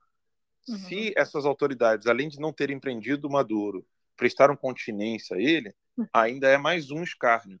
Mas o escárnio maior é esse favorecimento material mesmo, sabe? Você chegar e falar assim, ó, não, peraí, pô, a sua aeronave a gente vai resolver aqui para você. Você está com problema de voo, você precisa chegar até a Venezuela né, novamente. Então, deixa a gente colocar aqui combustível para você. Não tem nenhum deputado questionando isso, uh, porque você tem comissões, inúmeras comissões, para levantar esse questionamento, e ninguém. Assim, é óbvio que pode, pode ser aquele. É, não vai dar em nada, né? Igual o Nicolas, que fez alguns pedidos interessantíssimos, é, já cientes, óbvio, que não, não ia ter fruto, mas assim, pelo menos tem aquela, aquela olha, tô lutando ainda, sabe? É. É, assim, eu, eu entendo a dor que você está falando, porque até na época, é, assim, eu passei a assistir e ouvir falar do, doutor, do professor Olavo de Carvalho de um tempo para cá. Enfim, mas eu me lembro bem que havia um vídeo do, do professor Olavo falando sobre os militares e falando sobre o Foro de São Paulo. Né? Ele falando que os militares. Ele mencionava isso, né? que os militares estavam a favor do Foro de São Paulo. Né? E isso foi, de fato, um tapa na cara do povo brasileiro. Né? Enfim. E uma outra coisa que, que eu queria comentar você estava falando sobre espionagem, é, que a China vai montar alguma coisa em Cuba referente à espionagem, etc, etc. Recentemente, aqui nos Estados Unidos, uh, cruzou um balão que acho, veio, se não me engano, do Pacífico. Sim, ele atravessou é, Alasca e, e entrou nos Estados Unidos. Era um balão chinês que parece que tinha um satélite, alguma coisa que transmitia ao vivo e a cores tudo por onde o balão estava passando, inclusive bases militares americanas. E depois de algum tempo, alguém gastou uma fortuna para poder explodir o balão. Uma coisa que poderia ter sido feita de forma até muito mais barata. Então, assim, é, também o, o presidente o, o Biden não fez absolutamente nada, porque a, o, que, o que eu vejo, assim, corrupção é, assim, grotesca, né? Então, assim, só mudamos de país, mas a corrupção é grotesca. A, a, grande diferença é que aqui as instituições, elas funcionam, tá? A justiça aqui, ela funciona. Né? No Brasil, tá cada vez de mal a pior. Então, assim, essa questão da espionagem, eu acho que isso já começou lá atrás, alguns meses atrás, não tanto tempo assim, tá? que parece que também cruzou um balão, se não me falha a memória, chinês, lá pela América do Sul, não sei se foi Colômbia ou Venezuela, alguma coisa assim, cruzou. Mas depois eu não escutei mais falar sobre mais nada. Né? Então, assim, eles montarem, o, o, o governo chinês é, financiar uma, uma antena, ou que seja lá o que for, para espionar a comunicação americana, isso não me surpreende. Tá?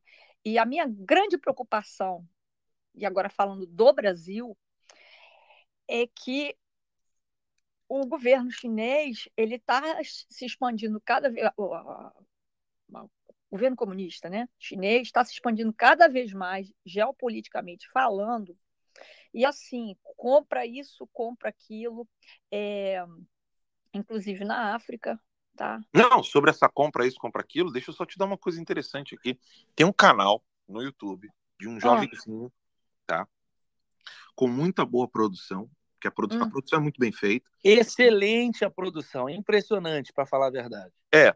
E okay. o conteúdo, e o conteúdo, ele, ele tenta parecer neutro. Hum? Hum. É, pega o título do vídeo aí, Dan. Vou pegar, e aguenta aí. Tá. E, e o, o vídeo, ele tenta ser neutro. Que é só sobre economia, só sobre mercado.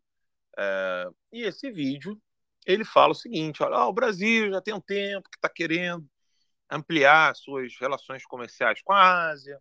Isso vai ser bom para a Ásia, para o Brasil, para a América Latina, etc. Eu vou mutar aqui para não dar eco.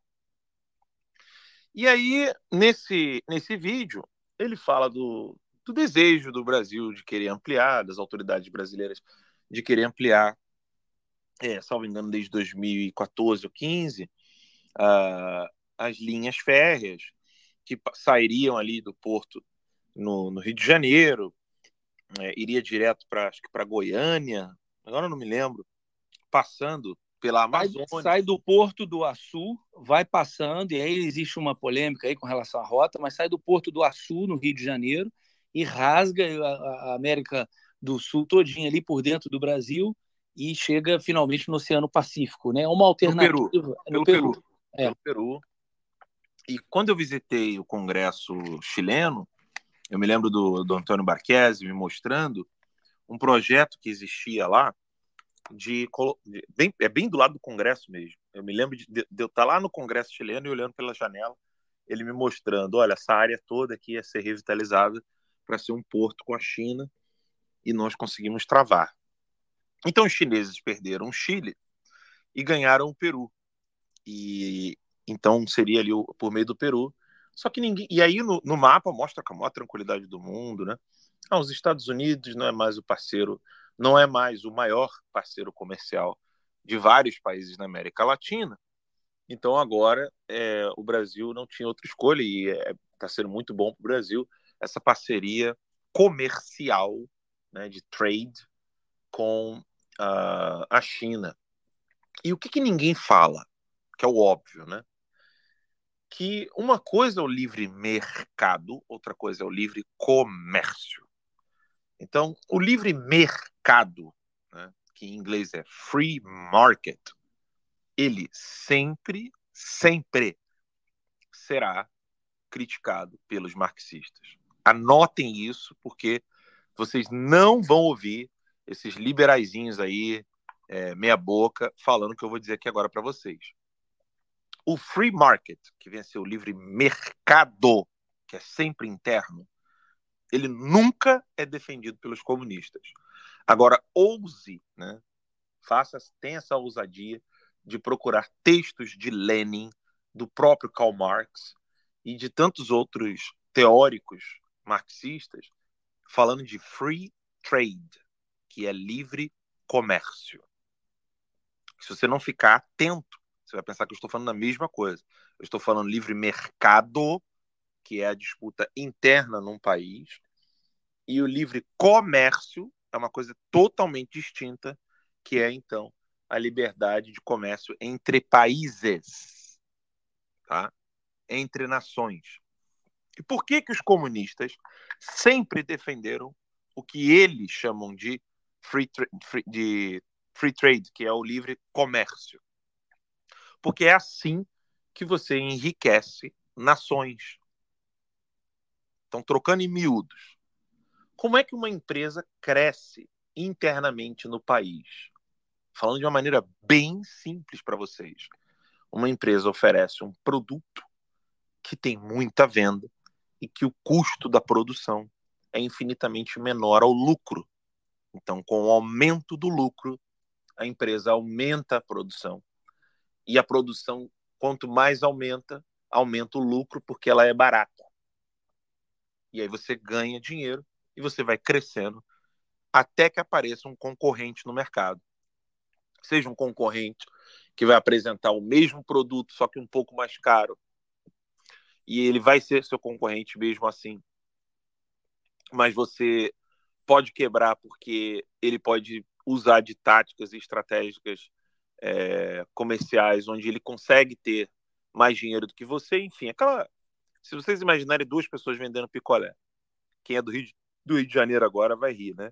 Um vende dragão chinês, né? Quem é do Rio de Janeiro sabe o que, é, né? Dragão chinês! É, um é, vende... Dragão Chinês é o, a fábrica da Yoko Ono, que vende picolé no Rio de Janeiro. é um picolézinho bem meia boca. E um outro vende que bom, né? Ou Iopa. Não sei se o pessoal vai lembrar disso, mas vamos falar da que bom. Quem vende o picolé da Kibon é, vai lucrar mais porque ele é mais caro, sem precisar vender muito. E o cara do dragão chinês, por mais que ele venda muito, talvez ele não consiga alcançar o lucro do cara que vende o Kibon. Então, necessariamente, a Kibon vai crescer mais do que o dragão chinês. E por isso que em todo o território nacional as pessoas conheceram o picolé da Kibon e não o dragão chinês. E é isso que acontece com todas as empresas de todas as áreas, de todos os mercados. E aí, quando tem uma interferência do Estado e o próprio Estado injeta grana em empresas para que essas empresas elas tenham um, um empurrão chamado crédito e que por meio desse empurrão ela consegue pisotear as outras, é o que nós chamamos aí de capitalismo de mercado, que é quando uma empresa, ela não por mérito, não pela escolha dos consumidores, mas porque ela recebeu um senhor empurrão do, do, do Estado. Veja que não é um empurrão de empresários que querem ser sócios dela e colocam grana para recuperar depois. Não estou falando disso. Estou falando de empurrão de, do Estado. Essas empresas elas crescem e ficam assim quase é, é, quando se cria a hegemonia, né? ou seja, quando se cria o monopólio, não tem ninguém que possa bater naquela empresa porque ela, ela tem mais força e tempo de estratégia para poder estar tá sempre controlando o mercado naquele período em que ela está atuando. Os comunistas entenderam que fazer isso entre nações faria com que essas empresas, sem disputa de mercado interno, que já estão crescendo injustamente porque elas são empurradas pelo Estado, essas empresas, se elas receberem não apenas empurrão do Estado no qual no país onde elas estão, mas também recebendo empurrão de outros estados, ela ficaria ainda maior. E assim surgiram o que hoje nós chamamos de globalistas. E os comunistas sabem muito bem disso. Por isso que é, é um equívoco pensar que os globalistas não são socialistas ou comunistas. É, eles só têm um pensamento um tanto diferente com relação ao tempo que se leva para alcançar a tão desejada revolução. Mas o comunista, como Putin, como o, o finado Fidel Castro, é, Hugo Chávez, Lula e companhia, o comunismo deles, na essência, em nada difere daquilo que é proposto, por exemplo, por George Soros. Em nada difere por todos aqueles da nova ordem mundial. Nada, sabe que é nada, absolutamente nada. É só uma questão de estratégia. Um quer tirar a neve com a mão, o outro quer tirar a neve com a pá. É só isso. Se, se vocês quiserem entender, um quer tirar a neve com a mão, o outro quer tirar a neve com a pá. É, não, não tem muita diferença, mas todos eles querem o mesmo objetivo. E é, é, esse vídeo aí, quando vocês colocarem no YouTube, qual, qual que é o título do vídeo, Daniel? Já te digo aqui, eu estou na página. O, o canal. Ah, enquanto, Enquanto... Chama-se Capital Financeiro. O nome do vídeo é O ambicioso projeto da China vai revolucionar a América do Sul. E o vídeo já deve ter ultrapassado um milhão, porque quando eu mandei esse vídeo para você, ele estava com 997 mil em um dia, não era isso? Ele tem seis dias e ele está com 1,4 milhão de views. Isso no YouTube. O roteiro do vídeo é inteiro uma propaganda comunista do partido, do partido chinês, né? É, o vídeo inteiro. Vocês vão perceber que tem as nuances lá. Vocês não vão é, ser iludidos, mas um desatento olha aquilo dali e fala assim: pô, que coisa legal, cara. É só trade, né? ou seja, é só comércio. Né? E é livre comércio do Brasil com a China. Algo que quem é que estava travando? Né? Com, com os limites que ele tinha, né? O Bolsonaro. E vocês agora estão vendo que as porteiras estão abertas. Então, se ficou alguma dúvida com relação por que, que um comunista é, é um ferrenho crítico do livre mercado interno, né? e é um, um, um ferrenho defensor do livre comércio, que é sempre exterior, vocês podem perguntar à vontade aí, que eu quero esclarecer a dúvida de vocês. Tinha duas pessoas que queriam falar aí, era o Leonardo, Alê, na verdade quatro, né? Leonardo, Alê, o David e a doutora Adriana. Só que ladies first. Então, se a se o Ale e o Leonardo não se importarem, e o David, a Adriana primeiro, e aí eu passo a palavra para vocês, pode ser? Beleza. Claro, nem, vocês vão me chamar de mentiroso, mas eu nem sei como eu tô de orador de novo. O Ale vem com esse caô, né, cara? Ele pensa que todo mundo aqui é carioca, né? Lulu, papai não tava dando comida pra você? Papai? De repente escutei seu nome, o meu nome. É sério, juro? Eu só ia perguntar por que, que o, tem comunismo no Brasil, Partido Comunista. Ah, Essa é a pergunta de um milhão de dólares. Daqui a pouco eu respondo. Vamos lá, é, Adriana, tudo bom? Boa noite. Tudo bem? É um prazer estar falando com você, Alan. Tá me ouvindo? Perfeitamente. É, Alan, é, assim, eu, eu sou moradora do Rio de Janeiro, no município de Duque de Caxias, né?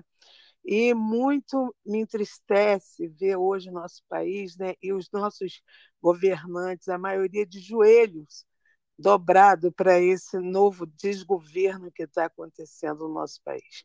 Infelizmente, cada dia que passa, eu vejo mais que nós estamos com os pés e mãos atados. Por quê? Não vai adiantar nós irmos para as ruas se quem pode fazer alguma coisa está todo mundo aí, a maioria com rabo preso e ajoelhado para o STF, ajoelhado para esse desgoverno. Então, cada dia que passa, eu estou com menos esperança da gente ver e nos tornarmos uma uma democracia, né? porque a gente hoje já o comunismo já está implantado e a maioria das pessoas não está vendo isso. E eu estou muito triste por ver você e outros jornalistas é, tendo que estar exilado em pleno século XXI.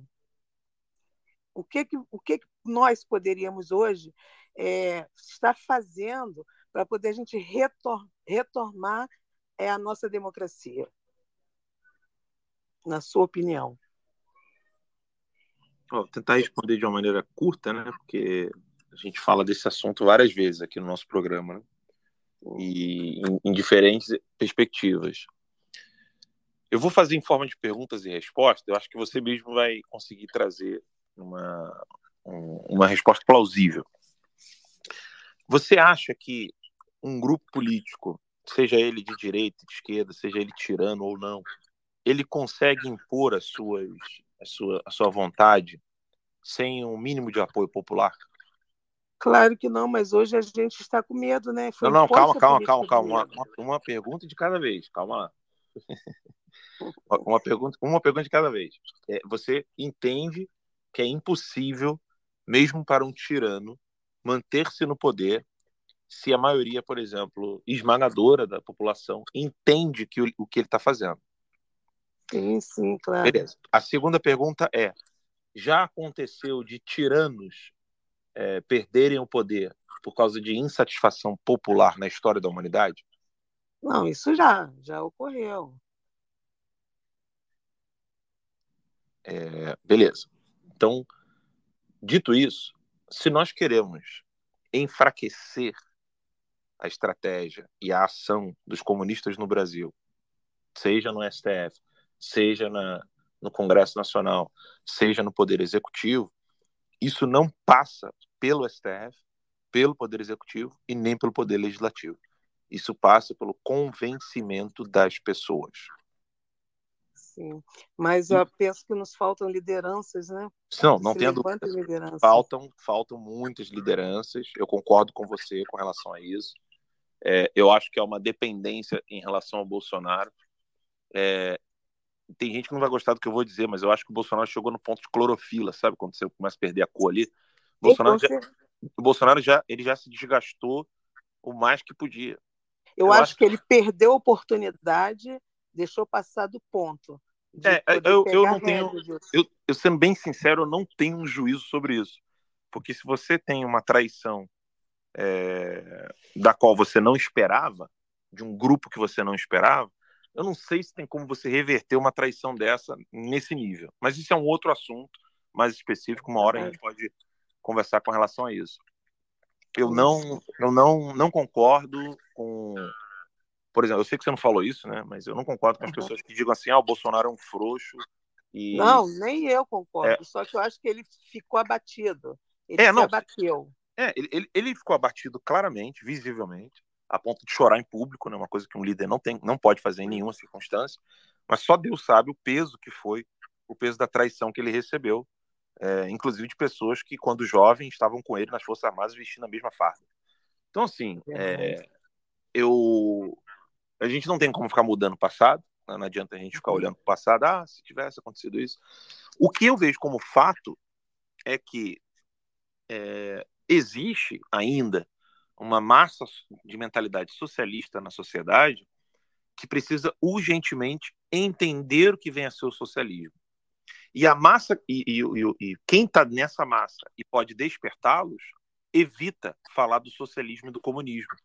Foca em eleição, foca em cargo político, foca em querer falar de disputas eleitorais ou disputas políticas do, do momento, e se perde no fator crucial e principal, que é você fazer com que o eleitor de Duque de Caxias, de Morro Agudo, Nova Iguaçu, de Queimados, de Mesquita, do Leblon, seja lá de onde for, esse eleitor ele precisa para ontem, né?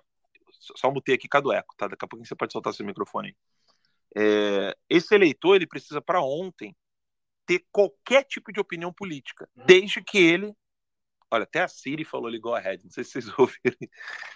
É, esse eleitor ele precisa para ontem é, ter qualquer tipo de opinião política, desde que, desde que ele entenda que entre as opções políticas que ele quer defender é que seja inadmissível qualquer prática e ensinamento comunista revolucionário. Não sei se está claro isso assim. Podem, se vocês quiserem, pode tirar o microfone do mudo. Enquanto isso não ficar consolidado enraizado na cabeça das pessoas, tal qual a sociedade atual rejeita peremptoriamente a pedofilia, ela tem que rejeitar peremptoriamente o comunismo e o socialismo. Então, assim, se alguém, se alguém disser assim, não, mas o que você está dizendo é utópico, não, não é utópico. Chega na Polônia e tenta promover o comunismo e o nazismo para você ver o que acontece. Você vai preso na hora. Não, Lá não é... só. A sociedade, Dan, é. vai aceitar. O problema, o problema todo foi os anos de lavagem cerebral né, que foram feitos na população, e a gente, eu particularmente tento fazer um trabalhinho de formiguinha, é, mostrando às pessoas o que está acontecendo, porque as pessoas, principalmente as pessoas menos instruídas, não têm informação, porque a mídia aberta está de joelhos para esse pessoal. Então, é muito complicado você desfazer anos e anos de lavagem cerebral, né?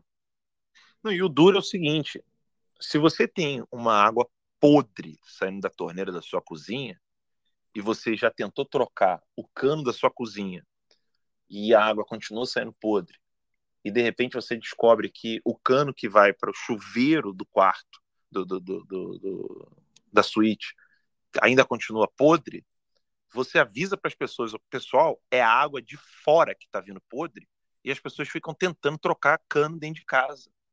Você aponta, você pergunta para as pessoas, elas vão te responder que a água está vindo podre de fora. E eles, mesmo assim, eles ficam dizendo: não, mas Mesmo quando vier água limpa, a gente tem que trocar aqui o cano.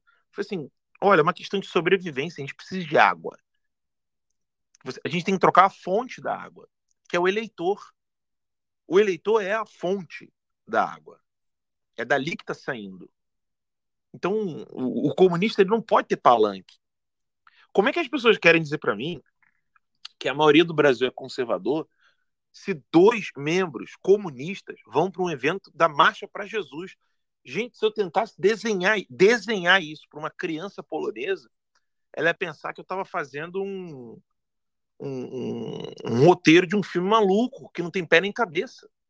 É, e o indivíduo, né, inclusive da igreja, né, e que já foi desde a época da Dilma, já era citado nos esquemas da corrupção. Então, ainda se diz ser cristão. É complicado. E as pessoas que não têm informação e que não têm nem de onde ter informação, né? E cai nesse engodo e a gente fica igual cachorro correndo atrás do rabo. Não tenha dúvida. Léo, você queria comentar alguma coisinha? Porque o, o onça sedenta está com a mão levantada aqui. Claro, quero sim. Não é falar do artigo do Luiz Marianson, coloquei em cima, que acho que vale a pena a leitura. Ele escreveu esse artigo em 2020, no qual ele delineou os planos das atas do Foro de São Paulo, resumiu para os anos de 2019 até 2023. Acho que vale a leitura para todo mundo ver. É um artigo que foi publicado no jornal El Mundo, na Espanha, é, falando do Foro de São Paulo, porque o Foro de São Paulo tem braço até na Espanha, inclusive ele fala sobre isso. E ele fala também que o governo atual da Espanha, né, o Sanchista, atual, no 2020, né, uh, era um governo que estava caminhando para o extremismo comunista. Uma das coisas que aparece lá na lista é justamente essa parte de desmistificar mitos religiosos e substituir eventos religiosos, dados religiosos por frivolidades e etc. Vocês verem que é um plano deliberado. E aí eu sempre gosto de comentar, né, que uma das formas de combater o, o comunismo é com o cristianismo. Deixei um post em cima também para vocês compartilharem aí sobre cristianismo, já que é uma das formas mais eficazes de combater o comunismo. Acho que o Alan concorda, né, Alan? Não tenha dúvida. Na verdade, a única oposição à cultura comunista, porque o Olavo ele deixava bem claro que o comunismo não era um partido político, né? Ele não era uma, uma corrente de pensamento econômica e ele não era uma ação política eleitoral. Porque, por exemplo, se você parar para pensar assim, qual é o plano do, qual é o plano de poder do, de um partido qualquer de direita no Brasil ou que tenha membros de direita, qual é o plano deles com relação à literatura, à arte, ao cinema? Eles não vão ter nenhuma opinião sobre isso porque eles estão querendo atuar politicamente. É, então, o comunismo ele não é um grupo político, ele não é um grupo político eleitoral, ele não é um grupo econômico, ele não tem propostas econômicas. Ele, na verdade, é uma cultura, uma cultura de morte, uma cultura de destruição, mas é uma cultura, um novo modo de pensar. A gente até falou que iria falar disso hoje, né? Vamos deixar para segunda-feira sem falta, para a gente ler esse artigo do professor Olavo que nós colocamos lá no Notícias Sem Máscara, o que, que vem a ser a mentalidade revolucionária, o que, que eles querem. Então, um grupo que pretende jogar xadrez só pode ser vencido com outro grupo que quer jogar se você respondeu dama, você está errada. Xadrez também. Ou seja, você não pode é, querer vencer um time de futebol americano jogando futebol soccer, né? O futebol no, que a gente joga no Brasil.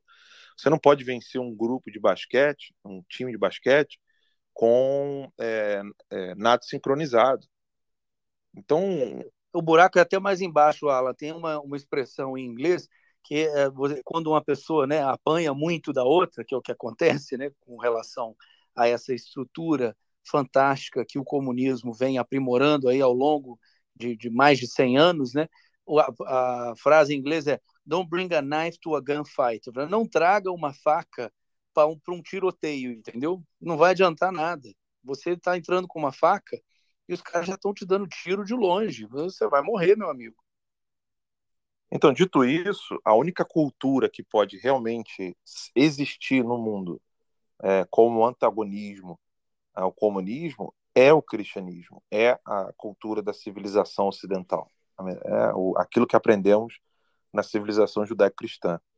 Então não, não, existe outra saída. Né? Da, daí que daí que eu fico mais encabulado ainda, que isso, isso não é tão difícil de compreender.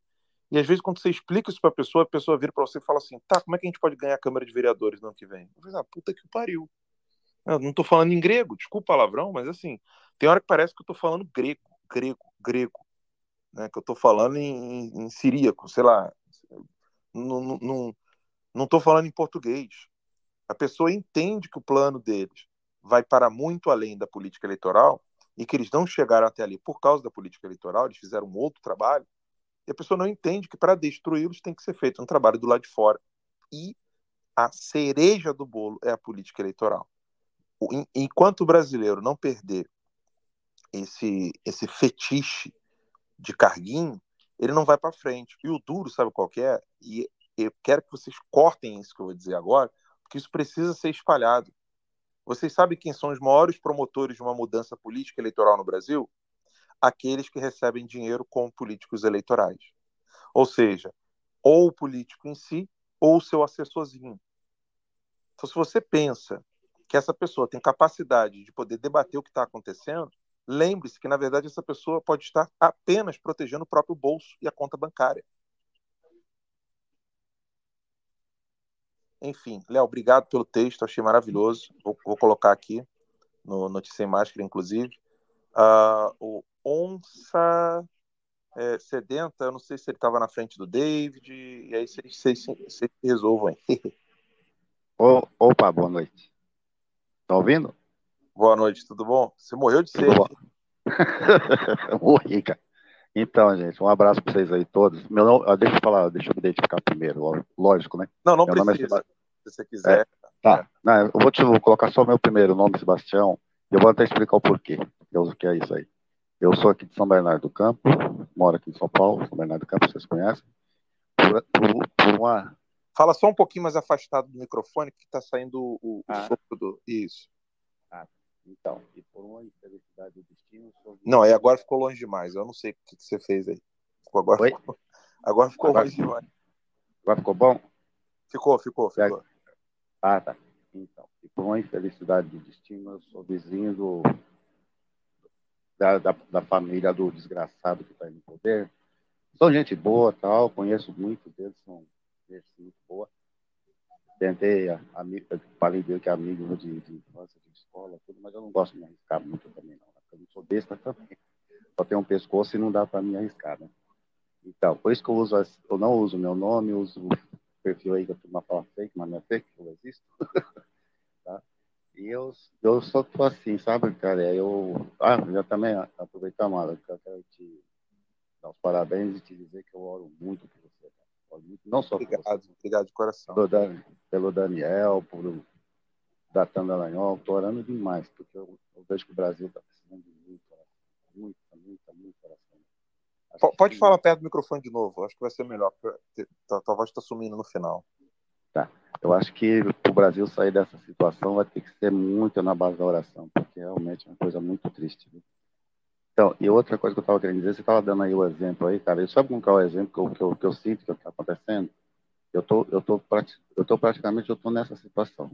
Eu, é como assim, como se eu tivesse visto um cara cavar o abismo e tá do outro lado com uma ponta, com uma corda na ponta dele e do lado de cá tem mais uma, a outra ponta da corda, sabe, cabo de guerra? E o, o, o desgraçado está tentando puxar todo mundo para dentro desse abismo. E você viu o abismo que o cara cavou e você está tentando alertar as pessoas todo dia. Todo dia. Você dificilmente você consegue convencer uma pessoa, principalmente onde que eu moro aqui. Porque, como eu disse, é...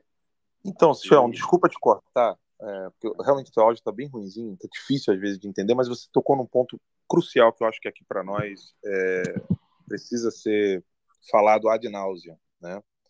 Que é como é difícil convencer as pessoas aqui. Né? Você falou isso. Uh, eu, eu, eu quero muito que vocês tenham esse realismo, sabe? Ó, oh, gente, não é fácil, não. Não vai ser fácil, não está sendo fácil. Muitas pessoas ainda acreditam nessas mentiras.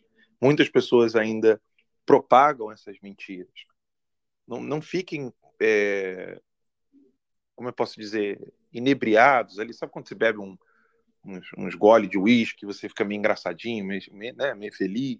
Fica meio altinho, né? É, fica meio altinho. Não, não fiquem embriagados com discursos retóricos de pessoas que estão recebendo seu dinheiro no final do mês por causa do discurso.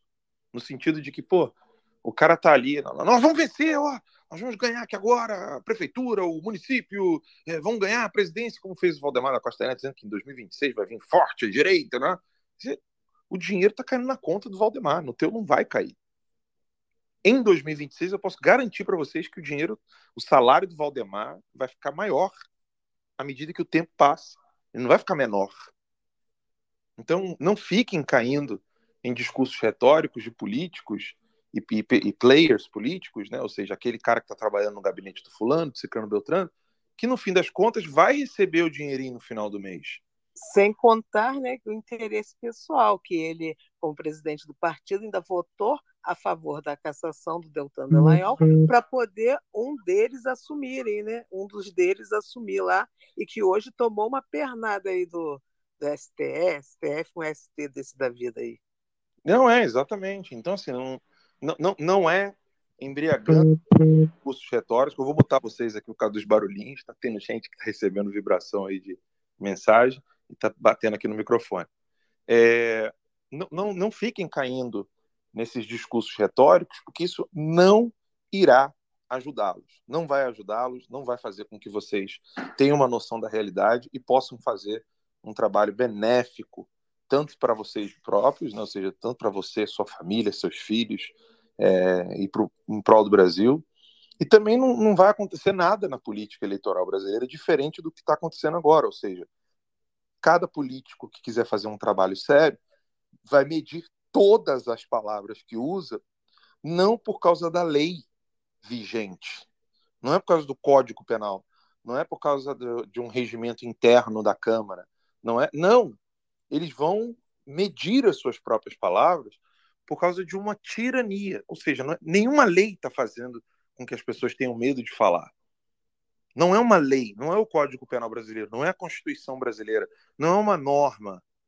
O que está tá fazendo com que as pessoas tenham medo de falar, medo de dizer o que pensam, e algumas modificando as palavras que falam para não estarem em consonância com o que pensam, exatamente porque essa tirania está aí que se instaurou e essas pessoas estão com medo. E óbvio, não, não, como é que você vai dizer? Não fica com medo, não. Isso é óbvio, é normal, é natural isso. Então, tenham isso como norte. Não é fácil convencer os pares, né, as pessoas que estão ali no seu bairro, as pessoas que estão na, na sua cidade, no seu estado. Essas pessoas estão ainda é, como ferrenhos defensores é, do socialismo sem saber o que é socialismo. É, mas, Alan, sabe o que, que acontece também? O que dói muito é a dor do bolso, é o medo de perder o cargo, de ser caçado. Então, e também os próprios presidentes, né, os caciques aí dos partidos, você, quando você se filia a um partido que você é eleito, você acaba tendo que. Deve, você deve obediência a esses camaradas, você já fica vendido, refém na mão deles, infelizmente. Então, vou... medo da dor do bolso. E isso que você falou, eu quero só. O programa chegou ao fim, tá, gente? São 10 horas da noite. Mas só para concluir eh, um pouco da minha experiência com relação a essa questão de bolso, né, de dinheiro, de conta bancária, é, eu vou falar uma coisa para vocês que, embora alguém possa dizer assim, não, Ala, mas essa, essa questão do dinheiro existe até em países de primeiro mundo, né? Quem é que não quer perder a mamata? Concordo com vocês. Só que tem um outro aspecto que é mais doloroso, tá? Quando eu fui aceito para estudar em um dos melhores seminários do mundo né, de teologia, que fica em dentro, Nebraska, uh, da Fraternidade São Pedro, de uma comunidade tradicionalista, usa batina, é, é obrigatório o uso da batina, é canto em gregoriano, em latim, é, biblioteca maravilhosa, enfim. Quando eu fui admitido, eu perguntei né, para os superiores o que, que estava acontecendo, que tinha tão pouca vocação na América Latina por que, que tinha tão pouca vocação do Brasil, da Bolívia, é, da, da, Colômbia, etc. E eu vi a, amigos que eu fiz no, no período, né, naquele percurso, que ficaram e foram rejeitados. Né? Não, não, olha, não vamos esperar mais um pouco. Eu perguntei honestamente, né? vou botar no mudo aqui que o microfone você tem gente com o microfone aberto aí, tá? Perguntei, falei assim, olha, por que que aconteceu isso? Né? Eu quero entender melhor. E a explicação doeu lá no fundo. O que, que o, rei, o, o reitor e o diretor espiritual do seminário falaram?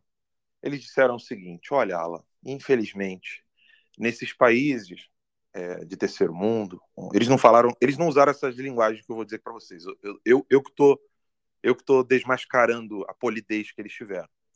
Eles disseram assim, infelizmente, nesses países de terceiro mundo, o jovem pode confundir a vocação com estabilidade financeira. Ou seja, se, tente se colocar no lugar de um menino de 16 anos, é, 17 anos, que está querendo entrar para o seminário, seja para estudar para ser pastor, seja para estudar para ser padre. E ele vê o padre e o pastor da igreja dele com um Apple Watch, o último iPhone, TV, a melhor TV, a última TV que saiu, etc. Como ele vem de uma realidade de pobreza e miséria, ele não está acostumado a ver aquilo. Tá? Ele não está acostumado a ver aquilo. Diferente de vocações de países de primeiro mundo, onde um padre com um Apple Watch, um iPhone e um carro é, daquele ano é algo normal até para um menino de 18 anos, 16 anos, como é aqui nos Estados Unidos. Então, o jovem vê aquilo ali, ele fala assim: puxa, eu sou apaixonado por Jesus, quero falar de Jesus, quero falar de Deus para as pessoas, quero ajudar os outros. Só que se eu pegar a profissão do meu pai, a profissão da minha mãe, ou se eu seguir uma outra profissão aqui de um amigo meu que está indo trabalhar no. Eu não vou ter nada daquilo ali. No subconsciente daquele jovem, ele não vai ter, talvez, né, talvez, ele não vai ter a capacidade de discernir. Será que eu realmente tenho a vocação? Ou será que eu estou querendo uma facilidade de vida, uma estabilidade de vida para poder ter coisas que eu não teria antes em outras profissões. E quando esse padre falou isso para mim, eu falei assim, puxa, me doeu, cara, me doeu. Eu falei assim, isso é, isso é verdade, porque eu vi isso no seminário. Quando eu estudei, quando eu fiz a minha filosofia no seminário Maria Mater Ecclesi, é, em Tapicirica da Serra, eram várias dioceses, e eu via dioceses mais pobres que estavam estudando ali, eu via aquelas pessoas meio, né, aquela coisa do deslumbre, ah, né, que a pessoa fica ali é, achando o máximo, é, coisas que qualquer um de nós ali do Rio, São Paulo, tínhamos. Então você imagina para um seminário como o de Denton, em Nebraska, só tem dois seminários da Fraternidade de São Pedro. Um fica em Vigratsbach, na Alemanha, que é um seminário francófono. Ele é ele é franco não, ele é franco, isso, franco germânico, né? Então, você te, lá para ir para lá você tem que saber ou francês ou alemão, e aí se você sabe inglês, você vem, vem estudar em Denton, Nebraska. Uma vez que você é admitido, você escolhe qual dos dois você vai querer, etc. Essa realidade da miséria e da pobreza, pautando a mentalidade da pessoa, ela é uma evidência em nossas vidas no Brasil. Quantas pessoas que às vezes podem estar confundindo a vocação política com uma estabilidade financeira que ela não vai conseguir como sei lá, como advogado, como pedreiro, como administrador, seja lá o que for, a pessoa vai, ela, ela tem que ter uma maturidade muito grande, uma sabedoria, é, uma, uma virtude, ela tem que ser uma pessoa de virtude para ela realmente se questionar. Eu tenho a vocação política ou a política é a última saída para eu não viver na miséria? Ou a política é a última saída para não viver na merda. Já que eu gosto de falar de política, já que eu gosto de pensar política, eu não estou dizendo que é, uma pessoa ela que tem a vocação política, se ela for trabalhar com cinema, ela não vai ser feliz. Pede para o Daniel trabalhar com política. Daniel, se candidata aí, ele não vai ser feliz. Eu não estou dizendo que a pessoa não deve ir para a política e conseguir êxito na política. Pelo contrário, eu quero que quem esteja na política consiga ter muito êxito, né? êxito lícito, êxito moral, né, moralmente bom, mas o meu ponto aqui é esse. Tem gente que é tão incompetente que se ela não estivesse na política, ela não ia poder receber nenhum centavo de nada que ela fizesse. E ela só está encontrando na política uma, uma válvula de escape para poder ter o que viver. Então, é, ou ela vive como, como um candidato, ou ela vive pendurando de, de, de assessor de político de político em político. Fica ali, pulando. Em Brasília eu vi muito isso.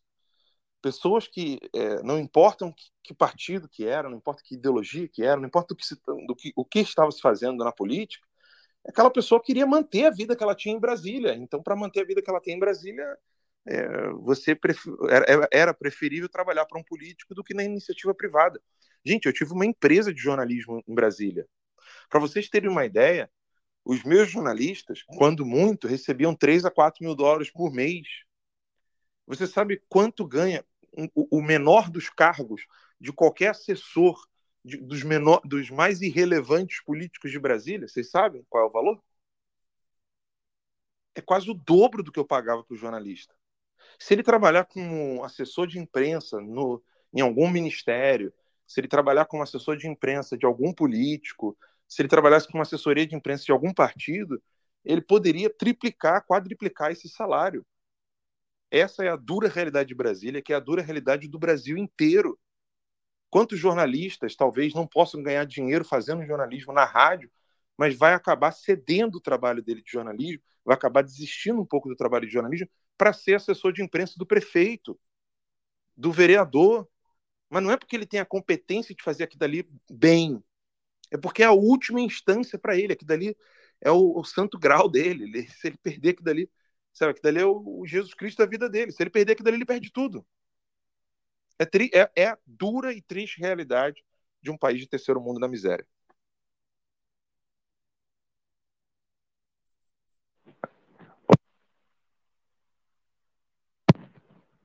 É, Alan, deixa eu falar aí.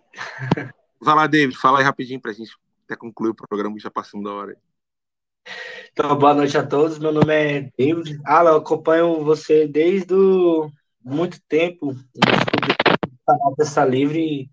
Peraí, David, David, David, segura rapidinho. O Tião. Oi. Deixar no mudo. Oi. Tranquilo. Tá. Deixa eu só fazer uma perguntinha, só, só é bem rapidinho. É, com relação a esse negócio da poupança ser do Lula aí tentar pegar de novo a poupança que nem o Collor fez lá, vocês acham que existe essa possibilidade agora ou isso aí foi só uma notícia fake só? Não, tem, tem a possibilidade, mas eu acho que não vai fazer não e a gente pode trazer esse tema na segunda-feira, porque agora não vai dar tempo pra gente tratar disso. Falou. Prometo trazer na segunda. Anota aí, Dan. Vai lá, David. Falou, obrigado. Então, rapidinho, só apresentar e, e meu nome é David, sou aqui do Santo Antônio Descoberto, Goiás. É, conheço o seu canal Terça Livre desde, acho que desde a época do, do, Conheci, na verdade, no dia do debate lá do. que você mediou do Anão Moura e o Arthur Duval. Eu falei, das antigas. Olha aí, olha aí. Mas, enfim, acompanho toda a trajetória e que bom estar aqui pela primeira vez tendo essa oportunidade de falar com vocês. Eu vejo várias vários campos de batalha à frente, mas eu creio que o, o, que o mais importante era o que o Olavo falava, porque em relação ao movimento revolucionário, que está há mais de 200 anos aí. Eu vou linkar só algumas referências para a gente ter base aqui o que eu vou falar. Por exemplo, é, eu tenho acompanhado o True Outspeak desde o primeiro episódio, ah, eu já estou no 65, que tenho anotar, anotado todas as referências bibliográficas que o Olavo cita. E uma delas foi o livro do Richard Wurmbrand, Marx and Satan, e que no começo da vida do Marx, ele cita, ele, ele escreveu um artigo chamado The Union of the Faithful with Christ, que é a união dos fiéis com Cristo que ele fala mais ou menos assim: pelo amor de Cristo, voltamos nossos corações ao mesmo tempo para nossos irmãos que estão intimamente ligados a nós e pelos quais ele se entregou em sacrifício. Ou seja, Marx ele começa a vida dele como cristão. Eu não sabia disso. E depois que ele vai se tornando ateu ah, na medida que vai escrevendo outras coisas. Mas daquele sentido de que ah, não de não acreditar que Deus existe, mas querer ser a mais do que ele. E ao mesmo tempo ele escreveu um outro artigo onde ele usava seis vezes a palavra destruir. Ele até foi é, apelidado pelos amigos dele de faculdade de o destruidor.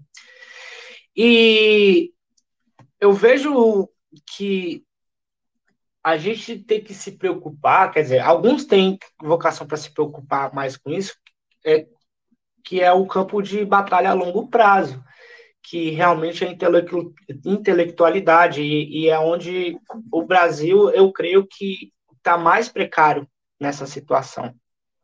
Porque se você pega um outro livro também, que é do Stanley Monteith, que é o The Brotherhood of Darkness, a Irmandade das Trevas, vocês vão perceber que o problema não é só o comunismo, não é só o globalismo, não é só os rosas cruzes, etc. É todo esse aglomerado que junta, sim, e faz essa Irmandade das Trevas.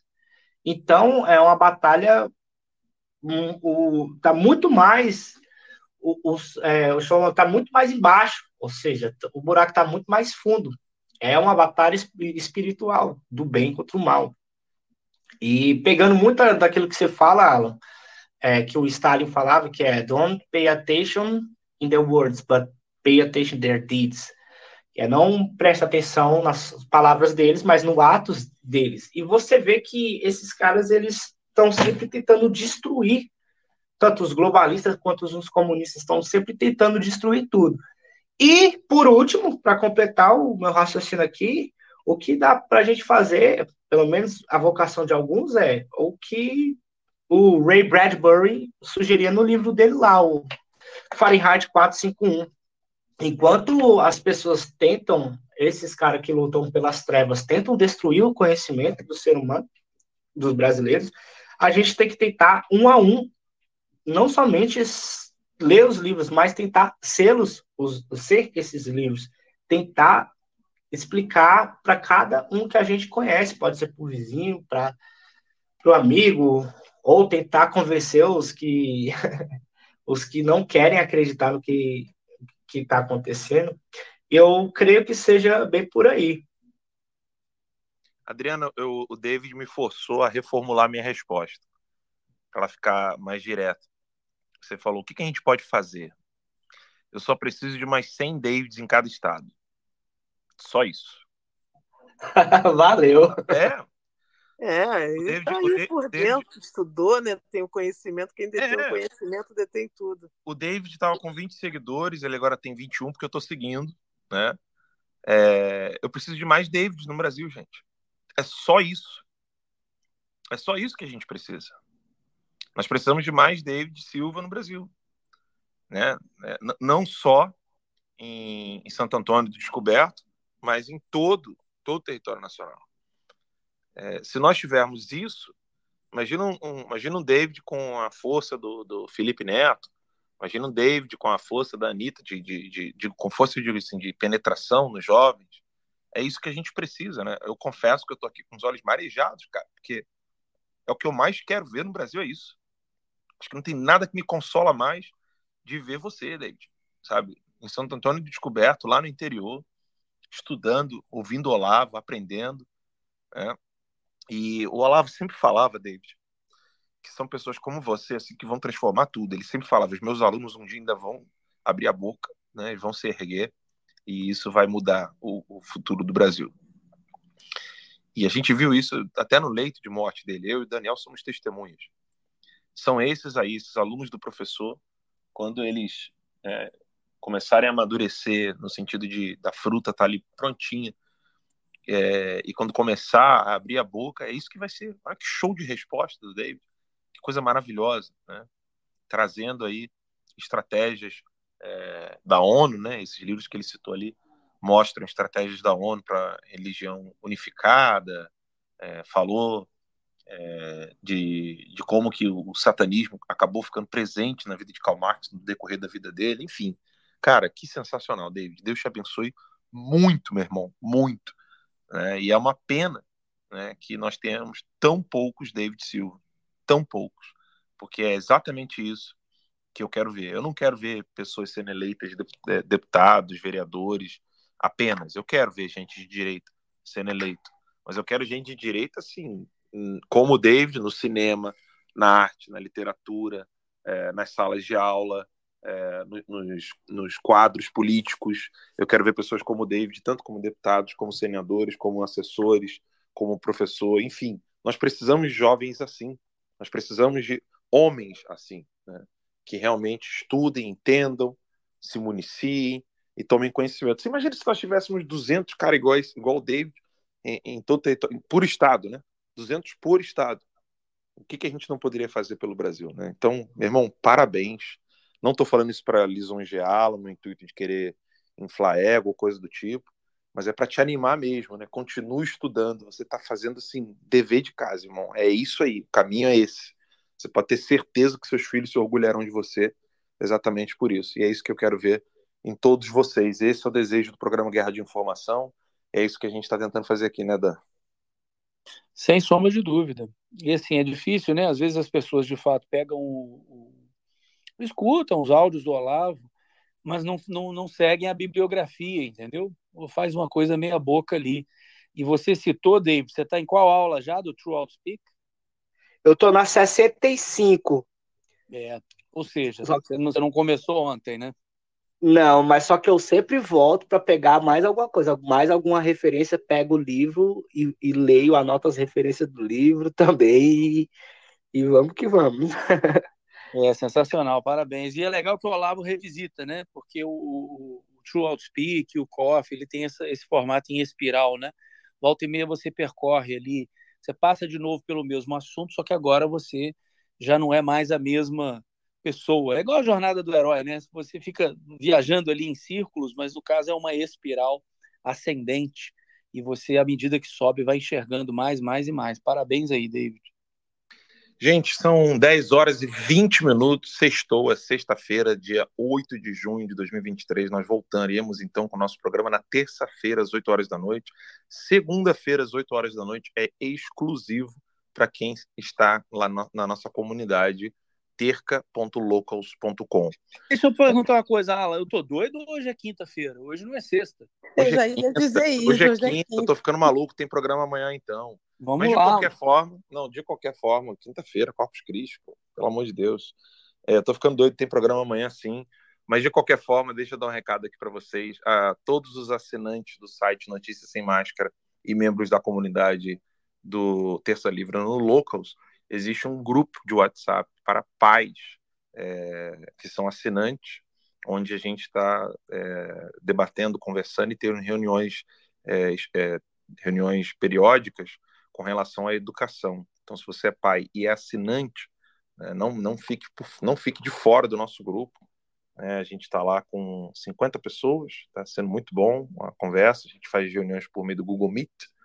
Uh, e os frutos são enormes e vão vai aumentar cada vez mais. Conto com vocês lá.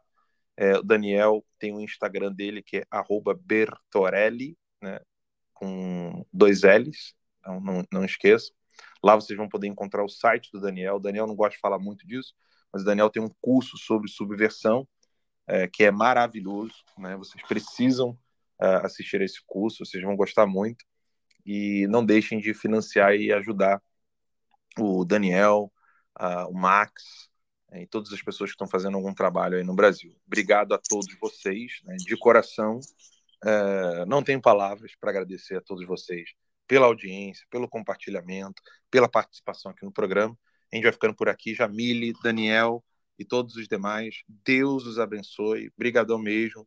10, 22, vamos nessa. Você que está nos ouvindo no Spotify, não deixe de compartilhar com seus amigos. É, você que está nos ouvindo pelo podcast do, da, da, própria Apple, né? Também divulgue com seus amigos. A gente vai ficando por aqui. Até a próxima, se Deus quiser. Tchau, tchau. Falou.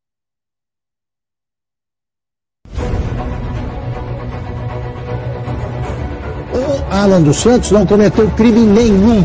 Qualquer decisão que eu for tomar vai ser só realmente continuar fazendo jornalismo como sempre. E o artigo 220 é aquele da Constituição que lembra que é livre a manifestação de pensamento, criação, expressão e informação.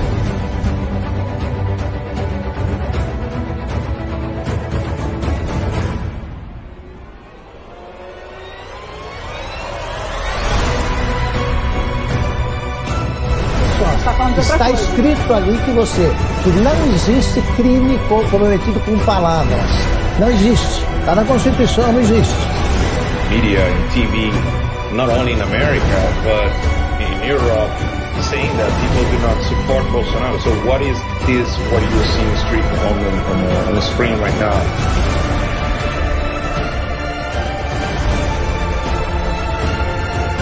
TVs no YouTube. Eles não conseguem entender por que uma mãe de casa como a Bárbara consegue crescer. Eles não conseguem entender como o dono de um curso de inglês como o Gustavo Gaia consegue ter relevância. Eles não entendem isso porque até aqui, até aqui, mais de duas décadas, eles só conseguiram ser apadrinhados para chegar onde estão. Mérito só a direita pública. 45 da manhã. Fala que eu tô mentindo!